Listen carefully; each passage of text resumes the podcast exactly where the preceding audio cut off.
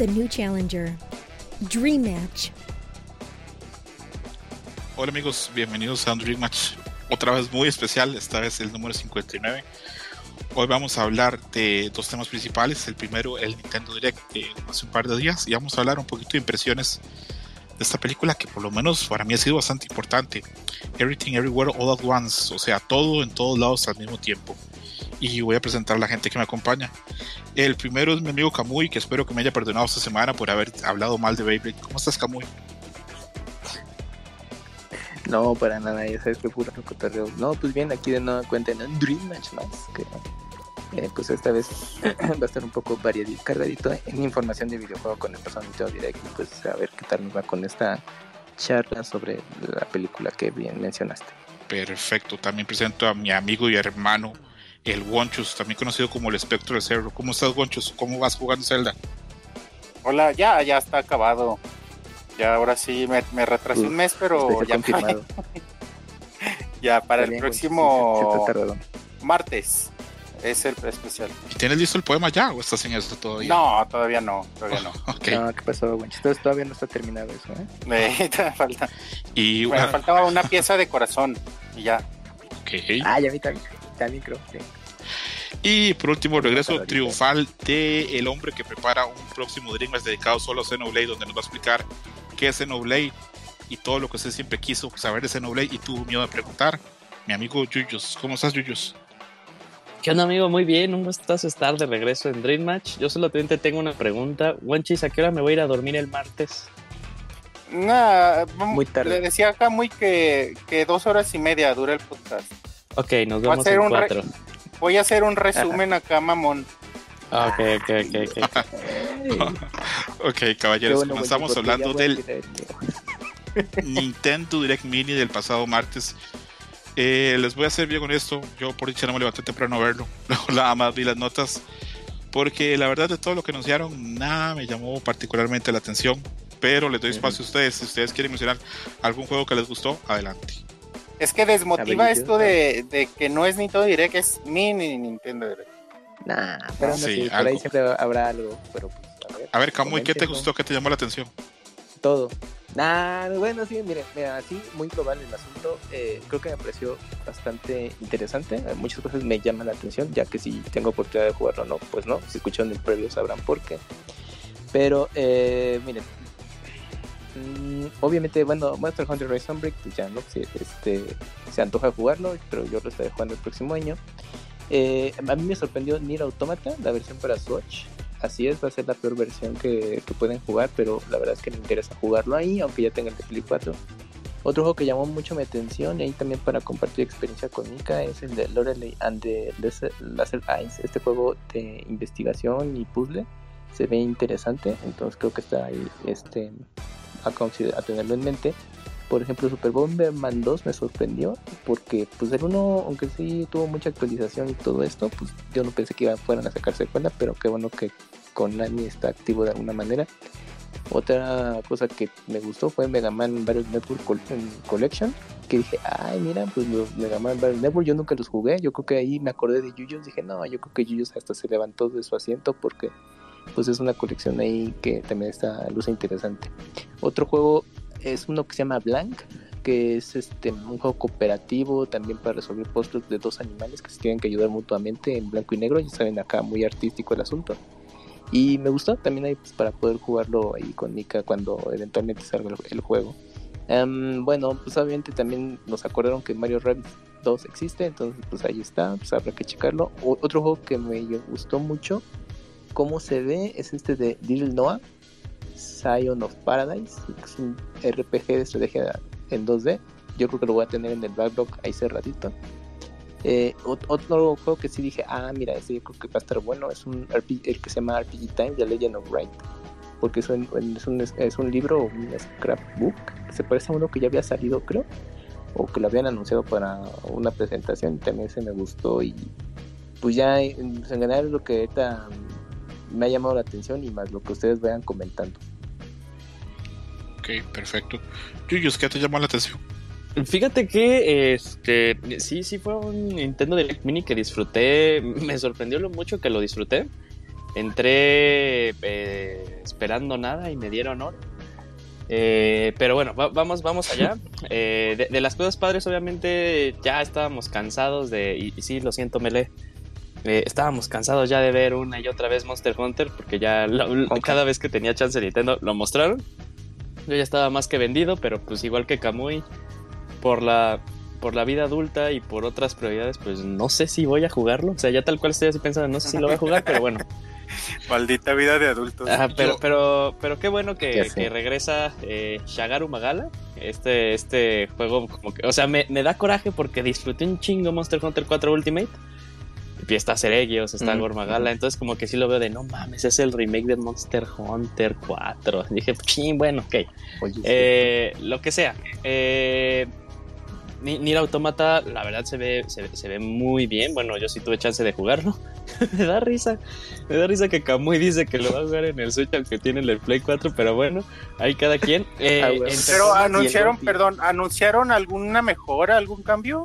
No, viene ¿Para la versión de Switch? No, juego. o sea, es la versión eh, si, lo ves en performance, pues hay.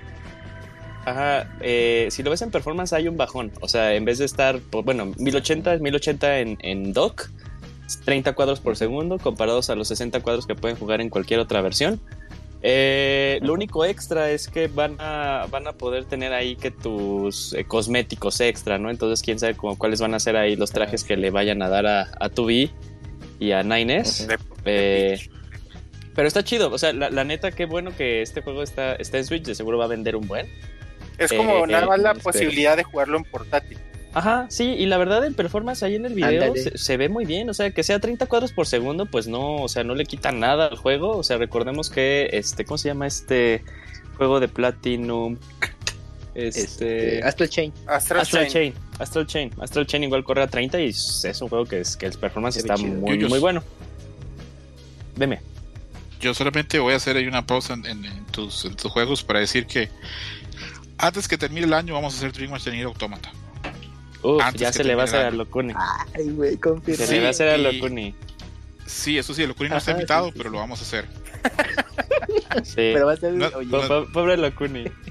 Sí, es que se acuerdan una vez que le dije que pues, Sí. si quería participar en Dream Match y me dijo, ahí lo hablamos, ahí metiéndome el empujón. Pues sí. que lo regalé. Eh, a- adelante, Yuyus. Bueno, eh, obviamente cuando salió el, el- el anuncio de la colección de Mega Man Battle Network, o sea, luego, luego hay directs en los que me quedo de no mames, me hubiera gustado que haber grabado mi, mi reacción, porque luego veo reacciones y digo, ay, sí se ve súper, hiper, mega falso, ¿no? Eh, pero o sea, yo luego hasta me quedo pensando en mis reacciones y digo, no mames, mis reacciones sí son así como de súper, hiper, mega fan, ¿no? O sea, porque como que veo las referencias, qué chingón, entonces yo, yo nada más llegué hasta el. Battle Network 3. Eh, Ujú. Pero va a estar bien padre, va a estar bien padre. Y es una de las cosas que me emocionan un chingo. Va a estar bien padre volver a jugar el 1. Porque el 1 Ujú. lo jugué sin saber inglés, güey. Y no sé cómo lo terminé, pero o sea, el, el gameplay, Ay, el gameplay me acuerdo que me gustaba. Decía, ah, son cartitas y esta mamada. Pero me acuerdo que hasta habían cosas que decía, ay, es que cómo era, como que no sabía qué hacer y nada más me la pasaba poniéndole A en cualquier cosa y a ver si jalaba. Entonces va a ser interesante que por fin voy a saber de qué trata el 1. Entonces está eso está chido. El 2 y el 3 sí sé de qué trata, pero digo, ok, y entonces. Eh, a ver, otra cosa, el de Blank, como dijo Kamui, este, se ve muy, muy interesante. Se ve que ese juego va a romper corazones. Porque, o sea, la temática es de que es, Ujú. es, eh, la pareja o la dualidad, más bien el compañerismo Ujú. de, de- de este, de un venadito pequeño y de un cachorro, de un zorro cachorro. Entonces, no sé, como que ahí me quedo así de no mames, de seguro va a pasar algo que el zorro al final se lo va a tener que echar, algo como eh, Brother a Tale of. Two, así de que al final lo que pasa. Ujú. Entonces estoy preparado para que me rompa el corazón. Eh, de ahí otro chido, eh, Live Alive, que ya sacaron el demo. Este, entonces, eso está chido para mí, porque pues a la siguiente semana que, sa- que sale Live. Alive, sale Xenoblade Chronicles 3. Entonces, eh, Live Alive no es un juego tan largo y sacaron No un demo de tres capítulos. Entonces digo, ok, pues tiene chance, Ajá. ya cuando salga completo, yo creo que sí lo puedo terminar en una semana. Seguro no lo voy a hacer.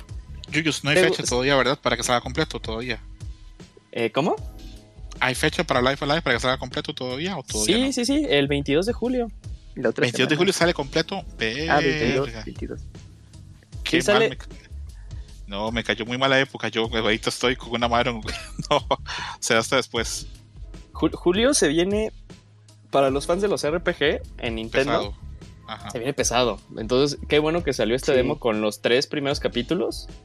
Te vas a avanzar. Eh, sí, le vas avanzando. En realidad el juego es, eh, he leído porque dije, sí me llama la atención, saber cuánto dura, porque sé que si no lo juego, si no lo juego antes de Xenoblade, no lo voy a jugar, no. lo voy a jugar nunca. Mm, Eh, y sí me llama demasiado la atención. Entonces eh, vi que dura 20 horas y dije, ah, bueno, si en, un, si, si en dos días le saqué el del ring 20 horas, pues sí, lo puedo terminar, ¿no? este, pero bueno, eh, esa, esa es otra cosa. Eh, ya de ahí ya salió en el, en el mismo momento Portal, la, la, eh, Ah, la sí. colección. Qué chingón. Nunca jugué. Portal 2 y siempre tuve un chingo ganas de jugar Portal 2, por fin lo voy a ver.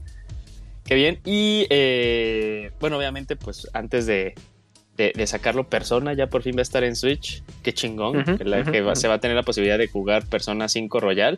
Sale el día de mi cumpleaños. Me No siento bien. O sea, tal cual, el 21 de octubre sale Persona 5 Royal. Lo voy a comprar porque dicen que va a salir físico. No lo voy a volver Sí. a jugar porque ya lo jugué. No, no planeo volverlo a jugar. Doble dip. Pero qué chido que voy a poder jugar ya por fin Persona 4 Golden, porque ya hasta estaba, eh, estaba pensando de, bueno, pues ya en el eh, en la compu, el ¿no? Play. Ah, ajá, No, no, no. Sí, en la, en la compu se ve, o sea, es- he escuchado mucho de Persona 4. Los fans de Persona dicen que, o sea, que Persona 4 es mejor Persona que Persona 5 y Persona 5 es un muy buen juego. Eh, entonces, pues qué chido. Y el juego que más me llamó la atención fue Half-Stella, la nueva IP de Square Enix. Eh, ¿Y por qué? ¿Cuál era? Eh, es, tal vez la gente no lo sepa, pero me medio gustan estos juegos de Rune Factory. Y Ah, Half-Stella ya, se sí, ve sí, sí, sí. la competencia directa de, de, de Rune Factory, pero con modelos eh, maduros, porque chidos. Rune Factory como que tenga así como chibi, como que se ven así chavos de, Ujú. de 14 años y a veces digo, ay, no. Eh, pues, se, se ve bueno, sale este año el 4 de noviembre, entonces es el que más me llamó la atención. Yo salí, te digo, esperando nada y me dieron oro en este mini. Todo estuvo bueno. pero en un Dream Match pasado dijiste que no te gustaban los juegos de granja y en este juego hay que hacer granja. ¿Cómo está eso? Eh, fíjate que me di cuenta, o sea, no me gustan los juegos que son 100% de granja. Para que veas que te pongo más atención que tu novia, Yuyos. ¿Cómo está eso? Ah. Entonces, Eh, te, te voy a contar. No, no me gustan los juegos de granja, pero cuando, por alguna razón, cuando fusionan lo de granja con el Dungeon Crawler y con un RPG de acción, me gustan un chingo y me di cuenta cuando, y, y tal vez la gente que nos escucha ya por mucho tiempo del Pixel Podcast, para mí de los mejores juegos que están en el 3DS es Fantasy Life. Ese juego es una chingonería. Me enamoré de ese juego cuando lo jugué, esperaba nada y dije, está bien bueno. Y es un juego que maneja lo mismo, ¿no? O sea, te da esta posibilidad como de simulación de vida, de granja, pero le mete los dungeons, ¿no?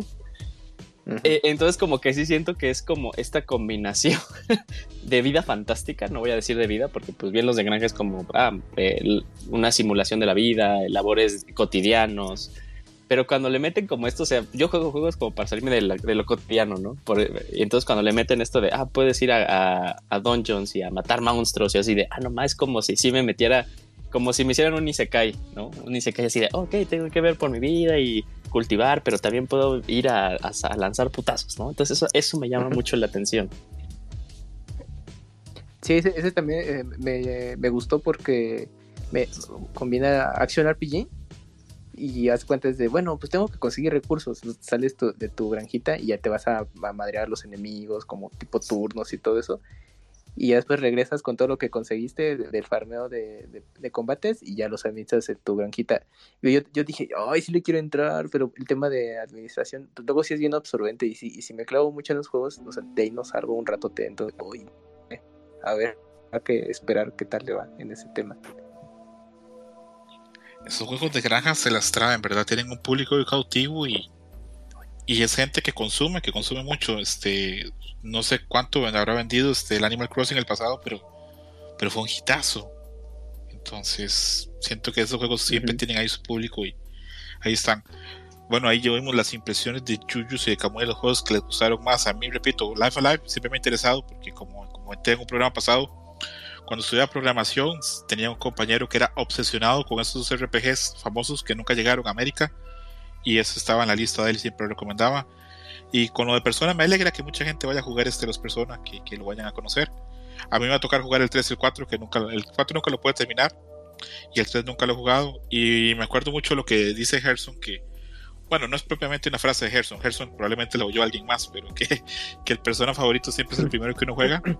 Pero los fans de Persona 3, pues son a muerte de Persona 3. Los fans de Persona 4 son a muerte de Persona 4. Y yo como soy fan de Persona 5, pues también sería muerte. Y antes de empezar con la película, decir que Persona 5 tarde o temprano va a pasar acá por Dream Match. No sé cuántos especiales hacer de Persona 5, si hacer uno del juego o hacer uno solo de waifus.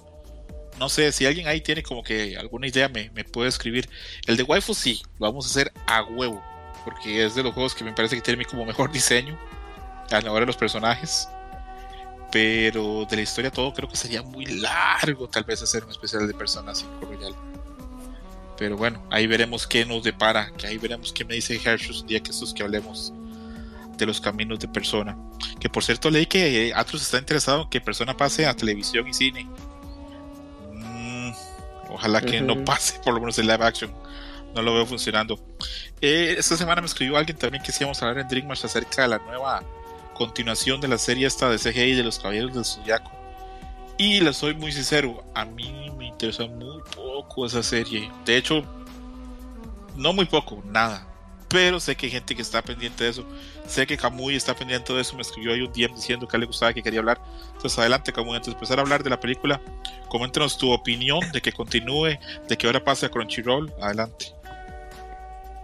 Ah, bueno, es que ya te voy a dar el contexto de por qué te mencioné, porque estamos en el, en el grupo ahí de Pixelania y obviamente, pues como hay entusiastas de Saint Seiya, entonces eh, se comentó la nota, pero pues ya obviamente era un cotorreo de que no, pues la serie esta de CGI de Netflix, que pues es desafortunada para muchos y otras, y para otros es como fue un regreso con cierto potencial que empezó mal entonces pues obviamente estamos como en, ese debate y pues de que no, pues es que Robert, pues dale chance a la serie, pero pues Robert ha empeñado de que no va a ver eso, ¿no? Pero fue más que nada esa la razón.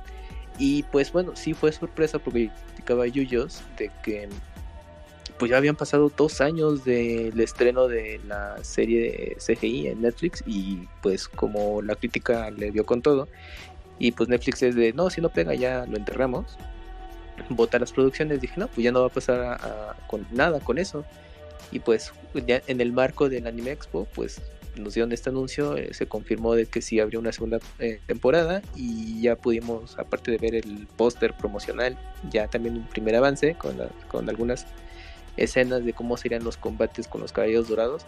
Y pues yo por lo que vi, mi apreciación es que pues van a evocar mucho lo que vimos en la serie de anime original que pues yo creo que pues van a llegarle ahí al fanservice para los rucos que todavía quieran darle una oportunidad y pues para los que no pues simplemente no va a pasar nada, nada ¿no? Se, quedan con sus buenos viejos recuerdos y pues a ver, ahí también la nota fue de, ah, pues va a llegar a Netflix y pues no, pues ahora resulta que va a estar disponible en Crunchyroll.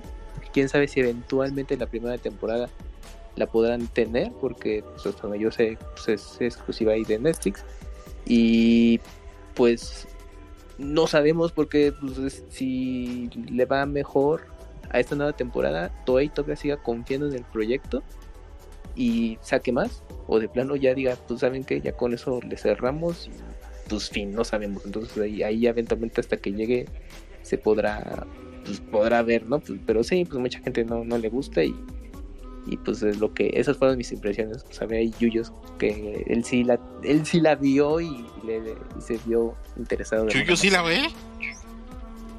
claro amigo yo como buen fan de los caballeros yo como, yo como buen como buen fan de los de los caballeros del zodiaco he estado ahí eh, ¿cómo, ¿cómo va la frase? Eh, entre calma y tormenta o sea lo que está ahí, yo, yo, yo estoy, ¿no? Por ejemplo, aquí en mi cuarto hasta tengo un póster de la película CGI, la de la leyenda del santuario, porque, o sea, honestamente, la película está chafa, pero el diseño de los personajes está bien chingón.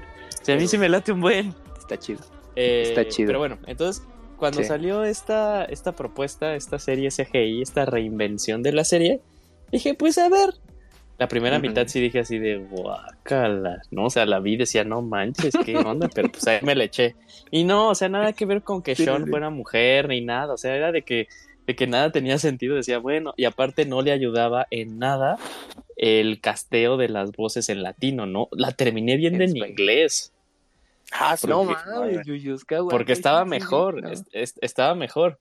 La segunda mitad, Ajá. que, porque fue que ya eh, me empezaron a meter esto de los caballeros de plata, empezó Ah, como que para mí a repuntar, dije, ah, ok, está chido, ya luego metieron lo de los caballeros negros, metieron lo de Iki, eh, y entonces ya empecé a saber de, ok, o sea, ya, ya como que retomaron esta onda, se olvidaron de que son los caballeros contra pues el ejército militar por alguna razón. Sí.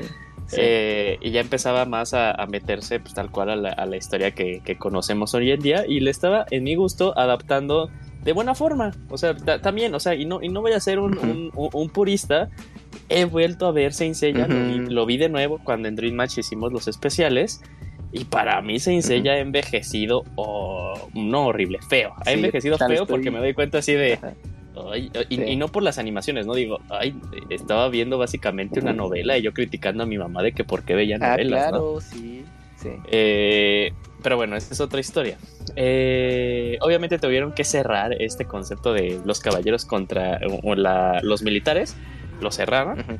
y ya se quedó con este, con este cliffhanger de que venían los caballeros dorados, ¿no? Y porque había salido este Ayoria eh, y todo este tipo de cosas y ya este, termina cuando le dan el flechazo a, a Saori. Ujú. Y dije, no más. ya de ahí, pues no supe nada. Eh, ni siquiera me había metido hacia Twitter para ver cómo le había ido, ni la percepción de los fans, porque no me importaba. Eh, incluso, o sea, yo, yo, yo vi Omega completo. Hay cosas de Omega que yo disfruto Ah, sí. un buen. Tenía muy buenas ideas. Eh, al final repuntó mucho. Se notó que ya todo ya había dicho de, güey, ya quítales el, el presupuesto a estos güeyes. Hicieron lo que hicieron. O sea, dijeron así de, bueno, vamos a terminarla. Sí. Pero tenían, tenían muy buenas ideas. Eh, y, en- y el año anterior eh, hay, un, hay un creador de contenido que nada más se dedica a dar noticias de los caballos del zodiaco, ¿no? ¿Cómo va el proyecto de la, de la película live action, ¿no? Que es de. Hollywood, ¿no? ¿Cómo ¿El, va? el canal de la este, siguiente dimensión? eh, no, no, no, no, no, no, a ver. ¿Cómo sí, se llama? ¿Cómo se llama tu creador de contenido de, de- de los caballeros del Zodiaco? A ver. A ver, deja busco, deja busco, deja busco, deja busco. Aquí en vivo. Rápido. Sí, Eh, sí, es X vivo. De, de por sí, de acá todo el mundo sabe que esto es en vivo, se graba en vivo y para ver. Porque yo sí ¿En sigo uno y hace artículos muy buenos, este, errores de doblaje. Pero creo que se llama algo de la siguiente emisión o dimensión Sansella, no sé cómo. No, se, se- se pero- llama GQ. Ah, no, ni idea quién es. E- Es bueno, o sea, sí tiene, sí tiene un amplio conocimiento de todo lo que tiene que ver, no solamente pues la historia de Saint Seiya, sino toda la empresa que tiene Kurumada, ¿no? Cómo está Mm, ahí bien el, el show con, con Toei, porque el juego de Tencent eh, Mm, no puede, o sea, no, no puede utilizar los diseños tal cual de los personajes y tiene que darse estas libertades eh, creativas.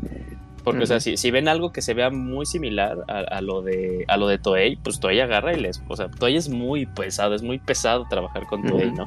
Entonces ahí va y les cancela todo. Eh, a mí me parece un muy buen, un muy buen, muy buen canal. Y aparte también eh, hace. Eh, relata, relata los mangas ahorita del episodio G, porque el episodio G es una de las cosas más chidas que ha sacado Saint Seiya en los últimos años. Y también ahí es como, ahí estoy al día de qué onda con, con Next Dimension, ¿no? Porque yo me quedé en Next Dimension. Next Dimension para mí no ha sacado nada de año y medio. Eh, entonces, pues bueno, eh, se me hace bueno. Y, y ahí había dicho él de que, pues sí, se había confirmado el director que iba a haber una segunda temporada, ¿no? Y que era una temporada la que se iba a Mm. tardar en salir porque querían eh, trabajarla de buena forma. Eh, y por el Ah, pequeño corto que salió esta semana, eh, yo lo veo bien, o sea, yo sí lo veo muy interesante. Aparte salió el Ujú. póster. Lo que más me llamó la atención fue que, eh, pues, se quedaron con el diseño de, de los caballeros dorados, ¿no? O sea, tú vas uno por uno y dices, este es Aldebarán, este es Camus, este es Shaka. Eh, y eso está chido, ¿no? Por ejemplo, regresando a la película anterior de CGI, la de la leyenda del santuario, habían rediseños de los personajes, ¿no? Habían unos chidos, habían otros que te decías de, "Eh", pero bueno. Eh, eh, entonces, pues, pues qué bueno, yo, yo, yo sí la voy a ver, la voy a esperar. Eh, no, no sé qué va a pasar con este casteo de si van a volver a tener que castear de nueva forma, porque eso ha pasado, ¿no, Camuy? O sea, está en una plataforma, algún anime, ¿me escuchan? Sí, escuchamos. Te Ah, escuchamos, yo, yo sí. Eh, es que como que todo se quedó así en silencio, entonces ya me espero. Que este. Eh, que está en una plataforma, un anime, Kamui, y luego la pasan a otra plataforma y hacen el recasteo. Creo que algo pasó muy similar con My Hero Academia. Que, que, que, o sea, cuando pasa otro, pues tienen que volverlo a hacer, ¿no? Entonces no sé si, si tú sepas más. Kamui. Kamui. Se murió. Se murió la vergüenza, Kamui, de ver Sansella. ¿Cómo se llama aquí esto? estoy, aquí ¿Sansella estoy, aquí qué? estoy, ¿Me escuchan? ¿Cómo se llama esta versión de Sansella, caballeros? eh, te- se llama tal, bueno, se llama tal cual Saint Knights Seiya of the Knights of the Zodiac. Eh, esta segunda temporada se llama Battle for Sanctuary. Ajá. Entonces, pues, eh, pues, pues a ver, güey, no, sé, o sea, a a no sé, o sea, fíjate que hay- es difícil, es difícil ser fan de los Caballeros del Zodiaco hoy en día, porque eh, si, si bien a uno le gustaría que la serie ¿no? siguiera, si- siguiera, ajá, siguiera viva, pues siempre hay decepción tras decepción, como que no tiene ahí un, un, un norte. A Kurumada le podría valer menos verga su, su, su, su obra, el con tal de que tenga las regalías de lo que genera, pues los mid clubs y todo eso, pues chingón. Eh, pero bueno, o sea, también es padre ver como estas re- posibles reimaginaciones, ¿no? De series que con las que nosotros crecimos. Entonces, eh, pues, pues a ver, a, a ver qué pasa. A ver. Bueno, a mí me alegra ver que hay fans viejos. Perdón, ibas a decir, Kamui. No, perdón, es que estaba en mute, por eso cuando yo me dijo, a ver, no, lo del doblaje yo hablando con, con Menso y aplicando un muy.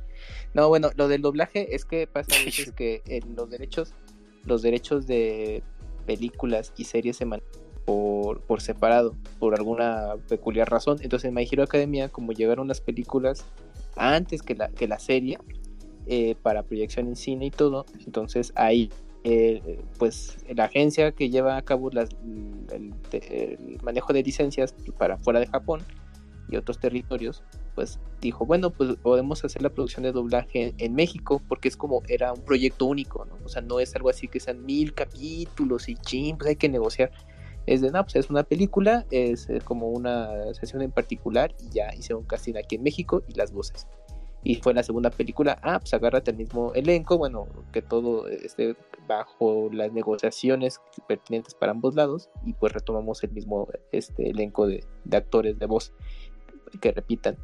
Pero con la, con la, eh, con la serie, por alguna razón, dijo la, eh, bueno, quien lleva la licencia, dijo, no, eh, pues esta, pues lo vamos a llevar ahora a Estados Unidos, la- la- el doblaje fue hecho allá y, y también, bueno, en otras regiones de, Latinoamérica, entonces no, no se hizo en México como por eh, lógica debió haber sido, ¿no? Pues, ah, pues hiciste las películas, el doblaje, pues la serie también, pues no, ahí lo manejamos diferente y se hizo un, un recasteo, incluso había actores eh, que participaron en las películas que hicieron, volvieron a hacer casting para ver si podían repetir sus personajes, así de suerte los volvían a elegir pues para que pues, se mantuviera, ¿no? Como esa continuidad, porque obviamente pues, ya es un elenco de actores de voz más jóvenes y entusiastas de esto y pues saben cómo está, pues como que qui- quieren cuidar ese- esa, esa calidad, ¿no? Pues por parte de, de ellos y pues está bien, y, pero así se manejó.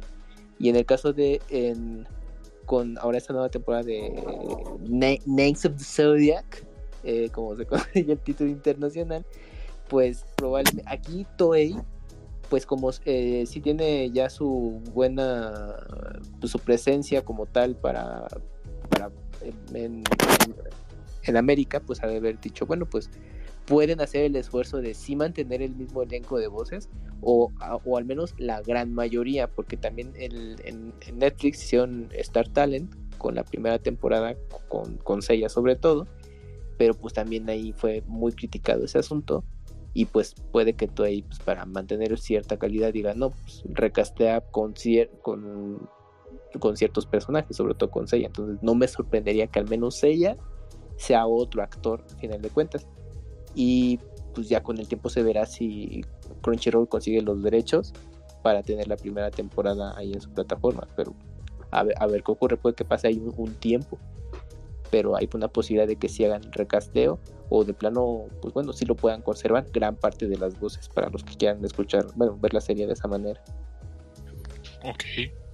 Me llama la atención que ustedes, siendo fans de la, de la serie tradicional, se, se hayan sumado a, a esta nueva serie. Eh, me alegra. Eh, yo desgraciadamente no, pues no puedo. no puedo sumarme a, a los fans de, de, la serie esa nueva. Este, y pues si uno no tiene nada bueno que decir, pues mejor no dice nada, ¿verdad? Entonces, pues ahí está la serie y podemos tal vez empezar a hablar acerca de la película. Y la película de la que vamos a hablar hoy es Everything Everywhere All at Once. Es una película dirigida por este, se me da el nombre de los dos directores, pero sé que se llaman los dos Daniels. Y solamente tienen una otra película aparte de esa que se llama Swiss Army Man, que es este, una película con Daniel Radcliffe. No sé si alguno acá la vio. ¿Alguno la visto? ¿Dónde es muerto? Exactamente. Ah, está extraordinaria esa película. Desde esa película yo sabía que ese par de cabrones tenían muchas ideas para, para Daniel Kwan y Daniel Schneider, es, los famosos los Daniels. Es una película que está lista el guion desde el 2010. Dicen que ellos se sentaban a llorar cuando veían que salía Ricky Morty, salía Spider-Man y ya usaban la idea del multiverso antes de ellos, a pesar de que ellos tenían el guion escrito hace más de 10 años, pensando que cuando saliera la, la película, pues todo el mundo iba a decir, ah, se lo copiaron a Spider-Man o, a, Ricky Morty. Pero bueno, así pasa. A veces así son las secuencias, lo que llaman la gente el Zeitgeist, ¿verdad? Esas ideas que están ahí flotando y como que el primero que llega las aprovecha y cree como que es el creador de algo. Pero no, esas ideas estaban por ahí ya flotando. Sí, la película esta, la de Swiss Army Man, es con Daniel Radcliffe y Paul Dano. Es este. Ajá. Eh, el acertijo. Exactamente, bastante interesante. Eh, y bueno, a, que la gente, si le quiere, si le, gustó, si le interesó eh, Everything Everywhere All at Once, pues le doy un chance de Swiss Army Man. Es una película bien, bien interesante. Eh, otra vez, este es otro Dreamers donde vamos a tener que decirle probablemente adiós a la mayoría de gente que nos está escuchando porque vamos a hablar con spoilers desde el momento uno acerca de, la película que vamos a hablar. Si usted está viendo Dream Match y no ha oído la película, no lo ha visto, hágase un favor y pues ahí le para. Hasta que vea la película lo escucha o no lo escucha del todo porque no nos vamos a medir. Eh, así hablamos de impresiones generales antes de empezar a hablar de los extractos de la película de impresiones generales. Porque a mí la película me gustó mucho y creo que se la vendí muy bien a otras personas y creo que cuando la terminaron viendo pues ahí llegaron a decirme como que está bien, pero no tan bien como a ti te gustó, como tú crees, y eso pues pasa seguido. Y creo que es el caso que sigue a continuación. Monchis, impresiones generales de la película. No, no, la película es maravillosa, pero maravillosa en letra mayúscula. Realmente la disfruté así como hacía mucho no disfrutaba una película, me reí mucho en el cine, lo cual también no es tan común que pase. Y, no sé, o sea, realmente sí fue como que acabo de ver qué, cosa tan genial. Sin embargo, sí, sí lo que dice sí, sí tiene un poco de razón. Y no solo tú, fueron varias reseñas de crítica así internacional y de, crítica especializada que, la vendían como lo mejor que hemos visto en la historia del cine. Y decía, ah, cabrón, o sea, sí, sí es. ¿Tanto sí, sí, sí, sí, sí. Y, dije, a ver, ok. Y yo me esperaba salir y, y, decir, no mames, así como emocionarme así tanto. Y salí muy feliz, salí muy contento. Si es una película que yo le pongo un 9, porque hay algo ahí que no me gustó que ahorita les cuento, pero, pero me encantó, o sea, eh, en lo que esta película hace en cuestión de montaje y edición es algo impresionante. Yo que me dedico a eso, o sea, veía la película y decía, no mames, no mames, me sacaban no mames eh, por la edición de la película. Y lo que son las secuencias de acción, que también, eso ya lo hemos visto en, otras películas, eh, secuencias de acción igual de buenas. Pero todo combinado, todo junto, ahí valga la redundancia, con el título, eh, me fascinó, me fascinó, sí me, se me hizo extraordinario. Pues. me alegra, me alegra mucho que te haya gustado y que no te haya vendido gato por liebre, que, que te haya llamado la atención porque a mí se me gustó mucho. No voy a decir jamás que es lo mejor que he visto o que me cambió la vida, pero es de esas veces que vas al cine y que dices, esto no lo he visto y por lo menos a mí eso me cuesta que, cuesta, que cuesta que me pase. No porque yo sea muy no sé muy capaz o muy no es que veo mucho cine entonces veo las fórmulas que se repiten y acá veo cosas que normalmente no veo. Ahora sí con Salvador A.K.A. Camuy Camuy, a ti no te he preguntado nada si te gustó o no te gustó la película para que hoy des la sorpresa. Adelante, tus impresiones de la película. Ok, a ver si ahorita mi, internet no se pone ahí vas bien, vas bien. Ok, bueno, pues mira, de la película me pareció, yo no sabía, o sea, salvo lo que tú nos habías mencionado de, oigan, tengan en la mira la película, porque pues está, tiene ese potencial pues, para que checarle y todo. Yo solamente tenía esa referencia para tenerla en el radar de que, ah, ok, pues cuando se estrene, pues hay que, hay que verla, ¿no? No vi ni avances, nada, nada, nada. Entonces, eh, ya cuando la comencé a ver y, y justamente el, el, tema de todo el multiverso, dije, ah, mira, pues, pues ahorita eh, pues está en, boga todo esto, ¿no? Ya cortando, pusiste un poco de contexto que pues ya el guion estaba listo desde hace muchísimos años, pero pues ni modo, ¿no? A veces así, este, el que llega primero, pues este, eh, pega primero, pues pega dos veces, ¿no? Aunque a lo mejor tú tuviste tu super idea genial 20 años antes, pues ni modo, no, no te tocó, ¿no? pero pues, eh, pues ese tema obviamente pues, eh, pues, llamaría al día de hoy más la atención todo este concepto. En general yo creo que se, me hizo una película interesante en el planteamiento de cómo una, una historia en el que es el, la problemática de una familia y cómo tienen que llegar a un punto para mejorar como, como tal, pues obviamente te la, te la envuelven en toda esta drama elaborada con los distintos multiversos y que pues tiene sus distintas consecuencias eh, para que desemboque, desemboque en una sola, ¿no? En una resolución en el que llega a un entendimiento pues toda esta familia que pues tiene ese el riesgo de pues, separarse, es una familia rota.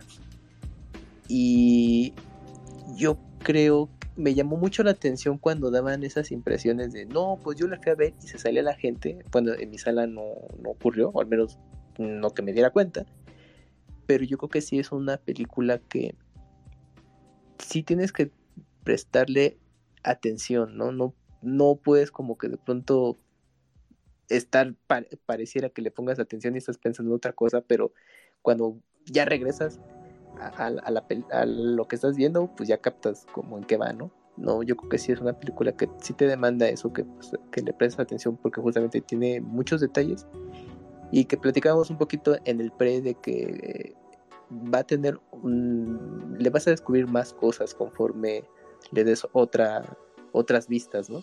Tiempo, un tiempo después, entonces yo creo que ahí se va a apreciar mucho más. O no va a faltar internet que pues, te va a hacer todo un análisis muy complejo.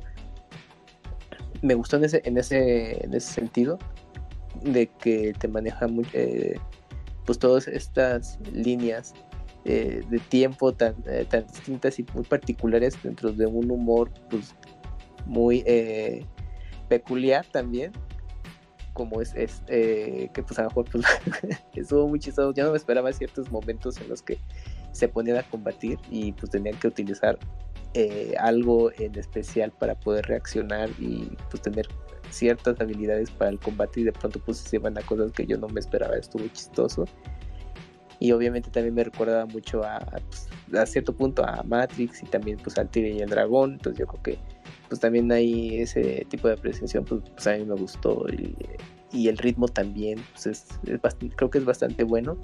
El ritmo es eh, frenético. Es muy frenético. Es como salir a correr, ¿verdad? Sí.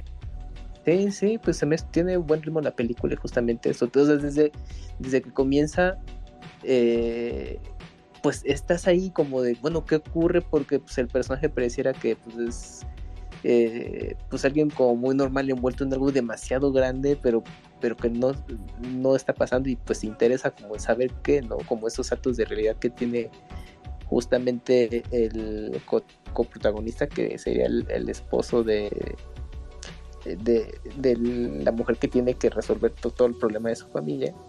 Y, y, pero y de pronto ya llega un punto en el que se empieza a hacer todo el desprendimiento de otras realidades y posibilidades que sí dices, ay, güey, a ver, pues aquí qué está pasando, o sea, sí tienes que poner atención pues, para justamente ver, notar todos esos elementos.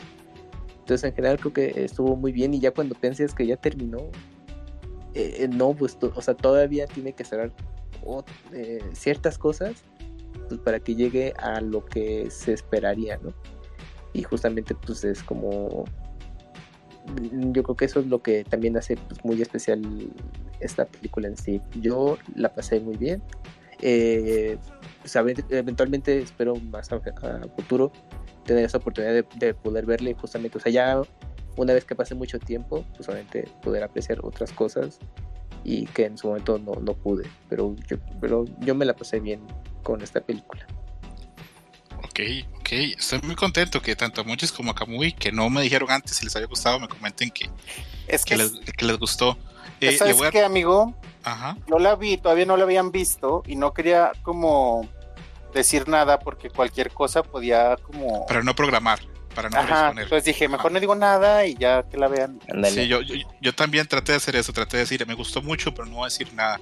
Oye, César, perdón, antes de ir con Yuyo, ¿Es la que viste como prensa ilegal? sí, sí, ah, sí. tengo una anécdota ahí. Después, después de que Yuyos este, comente sus impresiones generales, ahí yo les cuento cómo me metí a, una sala y a una función que no, me, no debería haberme tocado.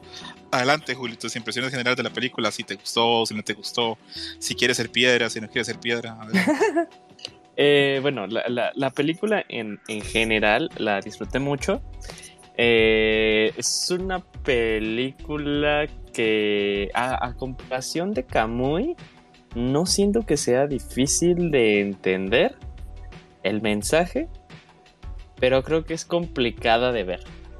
Eh, y, eso lo digo a, un, a, grandes rasgos, ¿no? En mi sala les había comentado a ustedes que se salieron cuatro personas, ¿no? Los primeros que se salieron fue una, una pareja de señores yo calcularía como unos de los mitad de la segunda mitad de los 60 y no los y no los y no los juzgo. O sea es más hasta lo que estaba hasta lo que estaba eh, viéndose en ese entonces dije sí dije no mames no, o sea lo super entiendo no eh, y luego se salieron otras dos personas un poquito ya más jóvenes y es que dije de ah ok yo creo que es más bien por eh, la expectativa que uno eh, que, con la que uno entró. Yo creo que y en específicamente México lo digo más por TikTok porque mi mi algoritmo de TikTok está alimentado de lo siguiente. Está alimentado de historia musical así como mini documentales están muy buenos.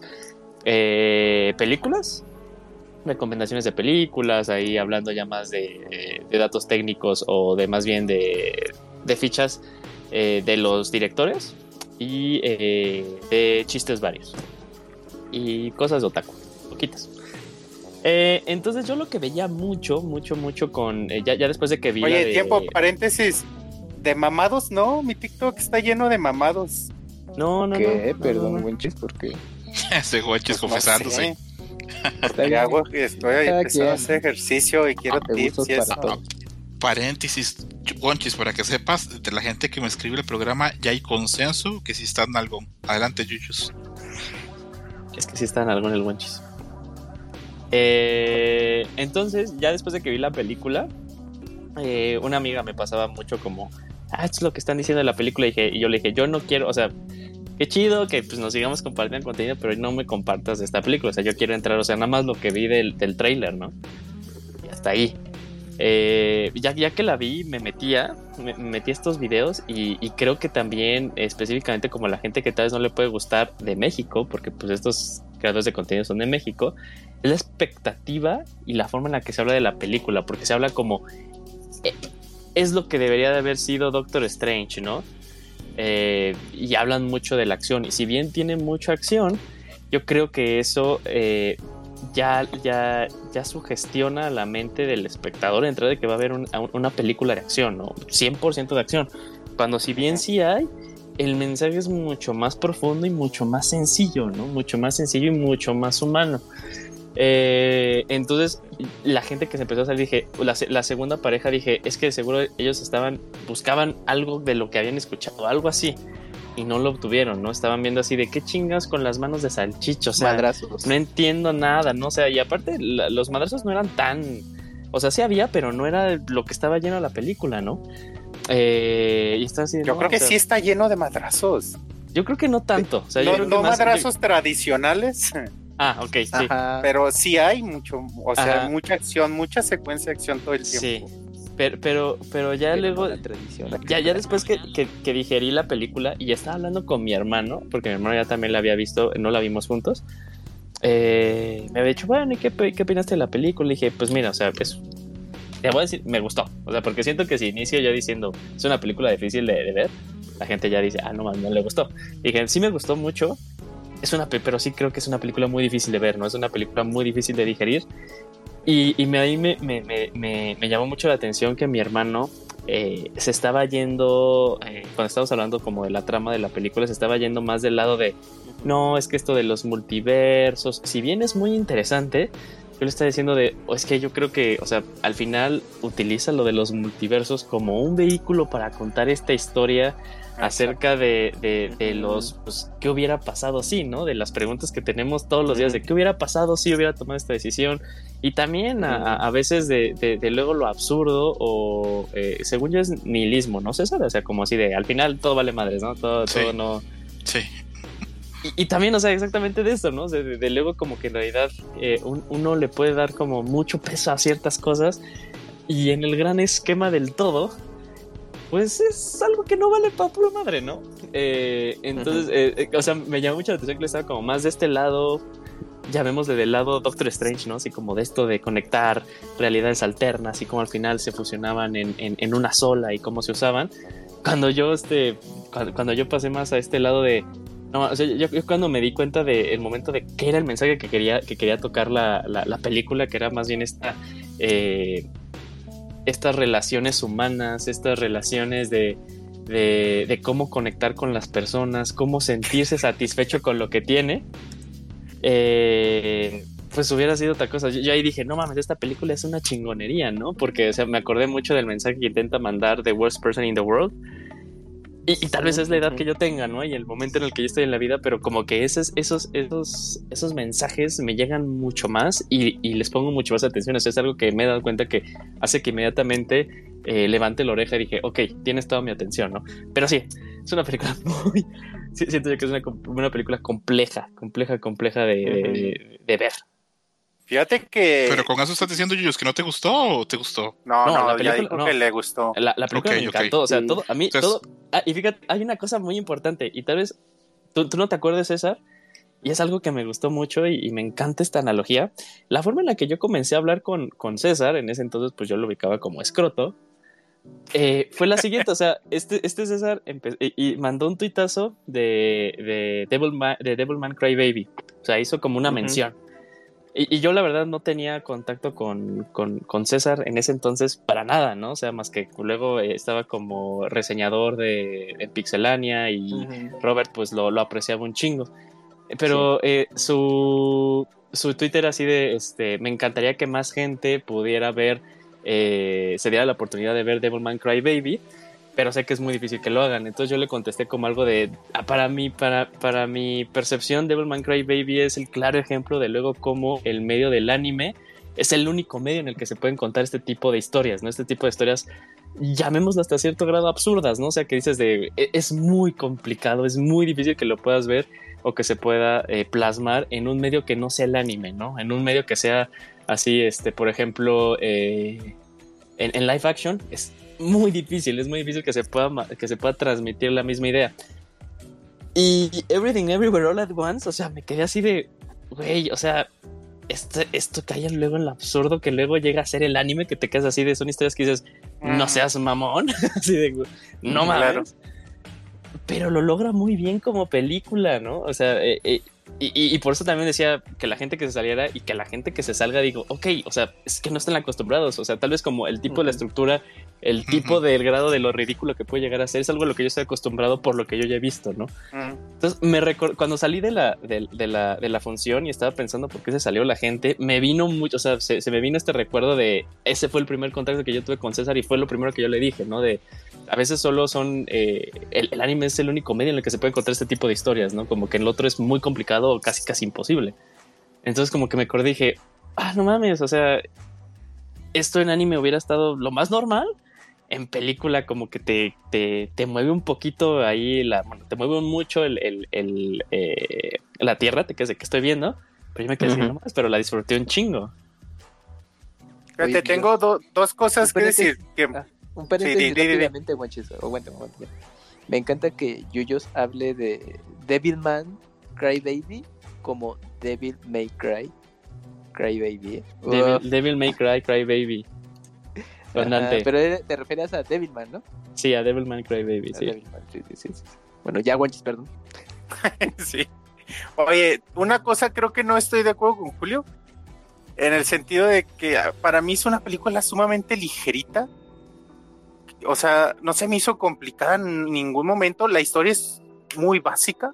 Y esto del multiverso, en, el, segundo punto, es en donde estoy muy de acuerdo con Julio. Es un mero pretexto para contarnos esta otra historia simple. O sea, no se me hizo en realidad mm, complicada, se me hace una película muy ligerita de ver. Y, por, por el absurdo, por el, lo cómico, por, no sé, el planteamiento que tiene, realmente, no sé, pues quizá es esto, o sea, estoy como cayendo en cuenta, quizá es lo que dice Yuyo de, de por el tipo de cosas que estás acostumbrado a ver, quizá para ti, para mí es, es así, pero no sé, ustedes, Camu y César, no sé, ustedes vieron también así una película compleja de seguir. Yo, yo, bueno, no sé qué va a decir Camuy, pero yo no la siento particular. Entiendo ojo lo que voy a decir, la historia me parece simple, pero la narrativa que lleva me parece que para no para todo no es para todo el público. Entonces tal vez entiendo entiendo a Yuyos y entiendo Iván, porque la historia es una historia que va de A a B a C, pero la forma en que la cuenta, la narrativa que la lleva y los recursos que usa para contarla es cosas que tal vez a mucho espectador, a mucho público, pues no le va a llegar tanto. Pero esa es mi opinión. ¿Tú qué piensas, Camuy? ¿Tú lo ves muy complejo o, no, eh, coincido con ustedes de que es una...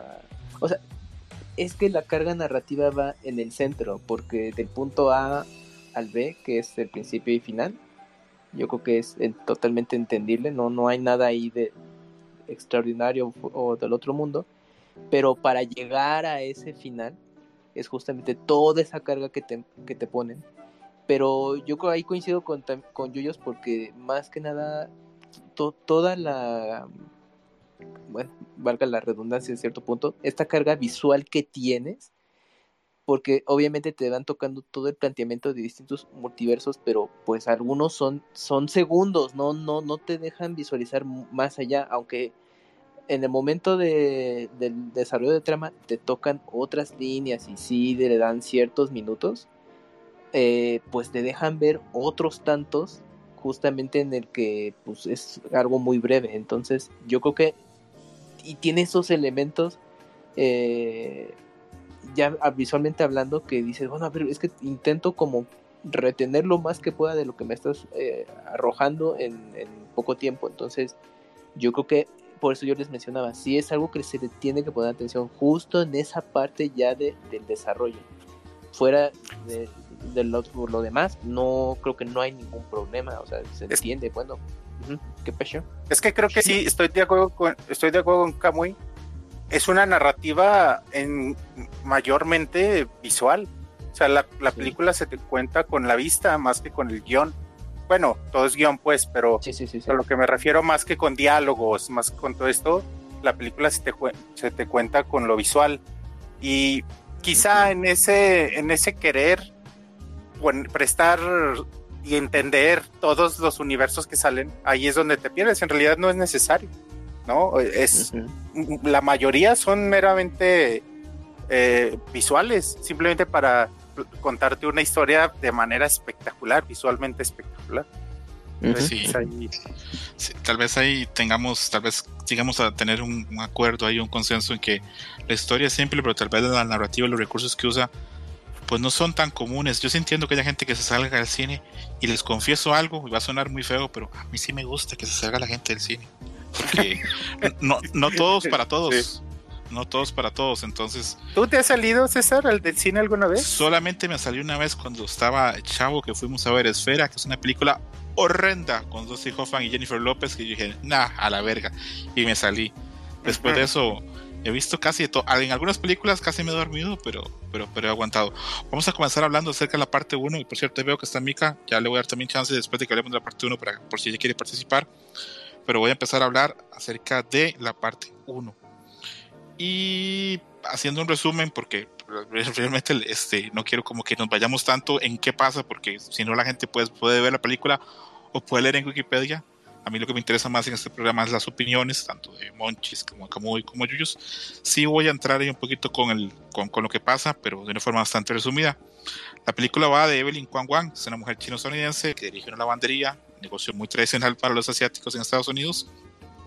Está teniendo problemas por todos lados, tiene problemas en su negocio porque está siendo auditado por la, el IRS, o sea, la, la institución que lleva los impuestos en Estados Unidos su esposo no es feliz, está tratando de darle pues ahí este los papeles del divorcio y aparte de eso tiene problemas con su papá, que es obviamente pues un hombre patriarcal chino tradicional y su hija Joy, que está intentando hacer como que acepten a, la novia Becky, que es este pues una muchacha de otra etnicidad, es half mexican, half Estados Unidos, entonces ahí está. Eh, se dirigen al edificio del IRS para tener reunión con Deirdre, que es este, esta actriz, se me va el nombre, me lleva. Ay, ay, ay. La de Halloween. Mm, sí, la de Halloween, pero no quiero quedarme con eso. Vamos a decir el nombre. Sí, a ver. yo también siempre se me va el nombre. No te preocupes. Y a mí me cae Ah, muy bien porque Curtis, vale U siempre. Jamie Lee Curtis, ¿no? Exactamente, Jamie Lee Curtis, que es este Deirdre, que es la agente del IRS. Eh, en esa reunión, la personalidad de Waymond, me hace muchas gracias ese nombre, Waymond. He visto la película ya tres veces, pero todavía no lo logro digerir. Eh, entra a ser Alpha Waymond, que es una versión de, de, de Waymond, pero del Alphaverse, que es pues, probablemente pues, el universo pues, el primero que se empezó a notificar.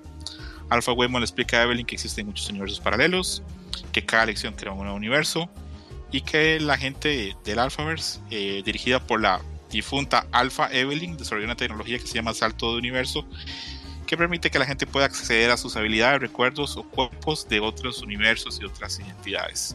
Entonces este multiverso enorme está siendo amenazado por Oho Tupaki, que es este, la que anteriormente fue la Alpha Joy, o sea, la hija de Alpha Evelyn, y su mente se fragmentó después de que Alpha Evelyn le hizo saltar muchas veces en, el universo. Ahora Ho Tupaki tiene acceso a experimentar todos los universos, todos a la vez, para eso viene el nombre de la película, y puede pues manipular la materia de su antojo y saltar entre los universos. Aparte de eso, crea algo que es como, como un bagel, así como un, pas, como un panecillo, un pastelito así, que parece como un hoyo negro, que en teoría puede destruir el multiverso. Evelyn recibe la tecnología pues, de salto al universo para intentar pues, combatir con Ho Tupaki con sus secuaces. Él tiene un primer enfrentamiento en el edificio del IRS. Evelyn se altera también de los planes de Waymond, del su Waymond, no lo alfa, de divorciarse de ella. Y ahí empieza a descubrir que hay otro universo, otras realidades en las que ella no se casó con Waymond y cada quien tuvo un camino diferente con diferentes resultados. Hay un universo ahí donde hay un Waymond exitoso y ella es una arte marcialista que termina siendo actriz. Eh, Alpha Waymond convence a Evelyn, la protagonista de la película, que ella es la peor Evelyn que hay en el universo, pero por ser la peor Evelyn tiene el potencial para explotar y para lograr vencer a Ho Tupaki. Y ahí el padre de Evelyn se revela que el Alpha Gong Gong tiene capacidades que el Gong Gong actual no tiene y que él está interesado en que se asesine a, Joy, a Ho Tupaki, para pues obstaculizar que Ho Tupaki pues en amenaza al universo. Ella decide enfrentarse a, a Tupaki obteniendo también los mismos poderes, esto de poder ver el universo todo al mismo tiempo y tener acceso a todo eso. Pero ahí tiene una batalla este, con Tupaki bastante interesante, de la que ahorita vamos a dar detalles, y también con los soldados de Alpha Gong Gong. Después de la batalla, Alpha Waymond es asesinado por Ho Tupaki, que repetimos, Ho Tupaki es Joy, Alpha Joy, en el Alphaverse, y la mente de Evelyn se sobrecarga. Como pueden ver, alguien que no ha visto la película oye esto y piensa que estoy hablando como sabe Dios de qué locura, ¿verdad? Eh, yo tengo muchos detalles que quiero hablar de esta parte, pero vamos comenzando. Eh, no sé si Mika ya entró. Eh, a ver, Monchis, de toda esta primera parte, ¿qué te gustó? ¿Qué te llamó la atención? Pues de primera, el cast se me hace increíble. O sea, el hecho de que nuestros protagonistas no sean estos protagonistas tradicionales de, de todo. no iba a decir del cine, pero es de todo. Me encanta, me encanta Jamie Lee Curtis como luchadora, me encanta Joe Tupaki, me encanta el, el, chiste que se repite una y otra vez de cómo dice mal el nombre de Joe Tupaki y se empieza a inventar nombres. Me reí sí, cada sí. vez, aunque fue un chiste gastado y usado muchas veces, cada vez me daba mucha risa. Eh, no sé, me gusta el cast, me gusta el personaje de Joe Tupaki, el nombre se me hace así. Y ella así es una Lady Gaga en videoclips. O sea, cómo va cambiando su vestimenta y cómo camina toda chingona. Y la ves así, es una, una chavita asiática, chaparrita, gordita. Entonces es, es, como lo que no estamos acostumbrados nunca a ver, verlo, verlo como esta doña chingona, malvada Me, fascinaba, me fascinaba esto. Y, supongo que fue lo, primero que me llamó mucho la atención. El cast, la historia, cómo se plantea desde el principio, me gustó mucho. Cómo se te das cuenta que la están dividiendo en partes y cómo te plantean el problema de inicio, los problemas eh, de la familia. Sí, sí, porque bueno, ese es el, al final de cuentas el, el hilo de la película, los problemas que enfrenta esa familia y todo esto el multiverso y todo esto lo demás es como un, trasfondo. Voy a hacer un paréntesis antes de preguntarle a Camus y a Yuyu y a Mika este, sus impresiones del primer fragmento, porque esto sí tengo muchas ganas de decirlo rápidamente y quiero como que salir de eso si no se me va a olvidar. Eh, ¿Eso fue lo que más te dio risa, Monchis, en toda la película, el nombre de Hobo Tupaki? Eh, ay, híjole, me agarras en curva. Pues me reí mucho con los dildos y los encuerados también. Sí, eso es un gran momento, pero yo, yo quiero salir de eso de una vez. con el, con el ano de. El Drakaku. con este hoyo negro, o sea. Sí, eso es terrible. Ese güey, qué pedo, güey. Sí, el dildo también. Pero a mí me mató de risa el mapache el mapache, está muy bien. Eso a mí me destruyó. Cuando pasó en el cine, yo, o sea, no sé, tuve que taparme la boca, tuve casi como que, que, hacer eso porque me dio demasiada risa. Más luego las escenas donde lo Bueno, eso fue lo que me hizo más Los dedos de salchicha son muy graciosos también y llega un punto en que hasta incómodo se vuelve y dices, ay cabrón, a ver. se, vuelve muy incómodo. Ahí, fue cuando se salieron la primera pareja de. dije, dije, ah, no ahí me dio un chingo de risa porque dije, no mames, la referencia 2001, no lo puedo creer. yo, yo, yo sé, ¿eso fue lo que más risa te dio, los dedos de, salchicha o algo más te hizo más gracia? No, no, no, o sea, lo, de los dedos de salchicha lo que, lo que hizo sí fue como que así dije, ya, o sea, ya, ya, está chido el chiste, pero ya lo están súper, súper explotando, ya no, lo que a mí me dio risa fue lo de eh, cuando está ya hablando con, con, Jamie Lee Curtis, que le hace, ah, mira, este, es que yo soy como la, quién sabe qué del mes, ¿no? y yo vi el trofeo, yo dije, dije, dije, no mames, eso es un flujo anal. O sea, yo dije, no mames, eso es un flujo anal. Sí, yo también. Yo, también. pues de hecho, supongo tiempo, que sí. Ajá, y ya tiempo después que está en la batalla, que ya ven que tienen que hacer como cosas random para conectarse a sus otras versiones. que, que, ya luego lo traen el ano, dije, no mames, o sea, sí, con esas madres clavadas. O sea, dije, fue, fue mensaje desde antes de estos cabrones, qué genial. Ahí, ahí, sí me dio un chingo de risa. ¿Qué, ¿Qué fue lo que más risa te dio de toda la película? O tal vez nada te dio risa, no sé.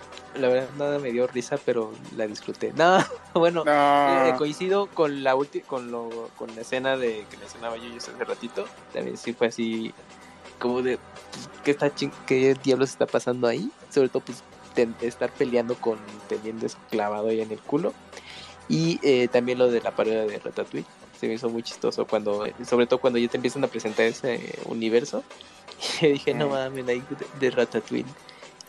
Yo sí me quedo con yo cuando te lo muestran que es un mapache y todo eso. Ajá, es, que eso es, lo eso es lo cagado, ¿no? Porque le dice el esposo de, no, te refieres a Ratatouille, ¿no? Ajá, y ella así de, no, no, no, sí, Rakakuni. ya luego que si fuera real te quedas de, ah, no, y que, y que se llama, y que se llama Rakakuni. De Yobu Tupaki. Recurrente. Ok, Mika, Mika, ¿estás por ahí?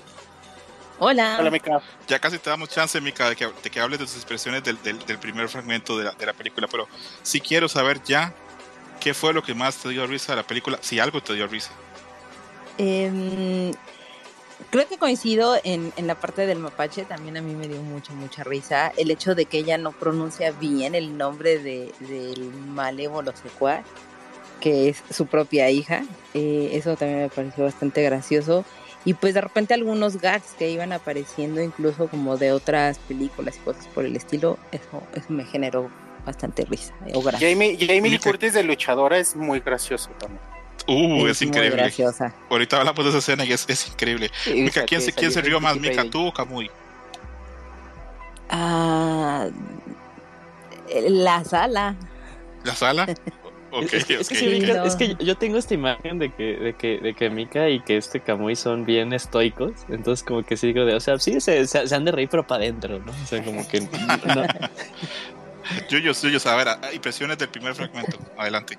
Eh, pues eh, al, la primera parte, pero no, no tal cual la primera parte, porque la primera parte es muy sustancial. Como que cuánto de durar, este, una hora, una hora total.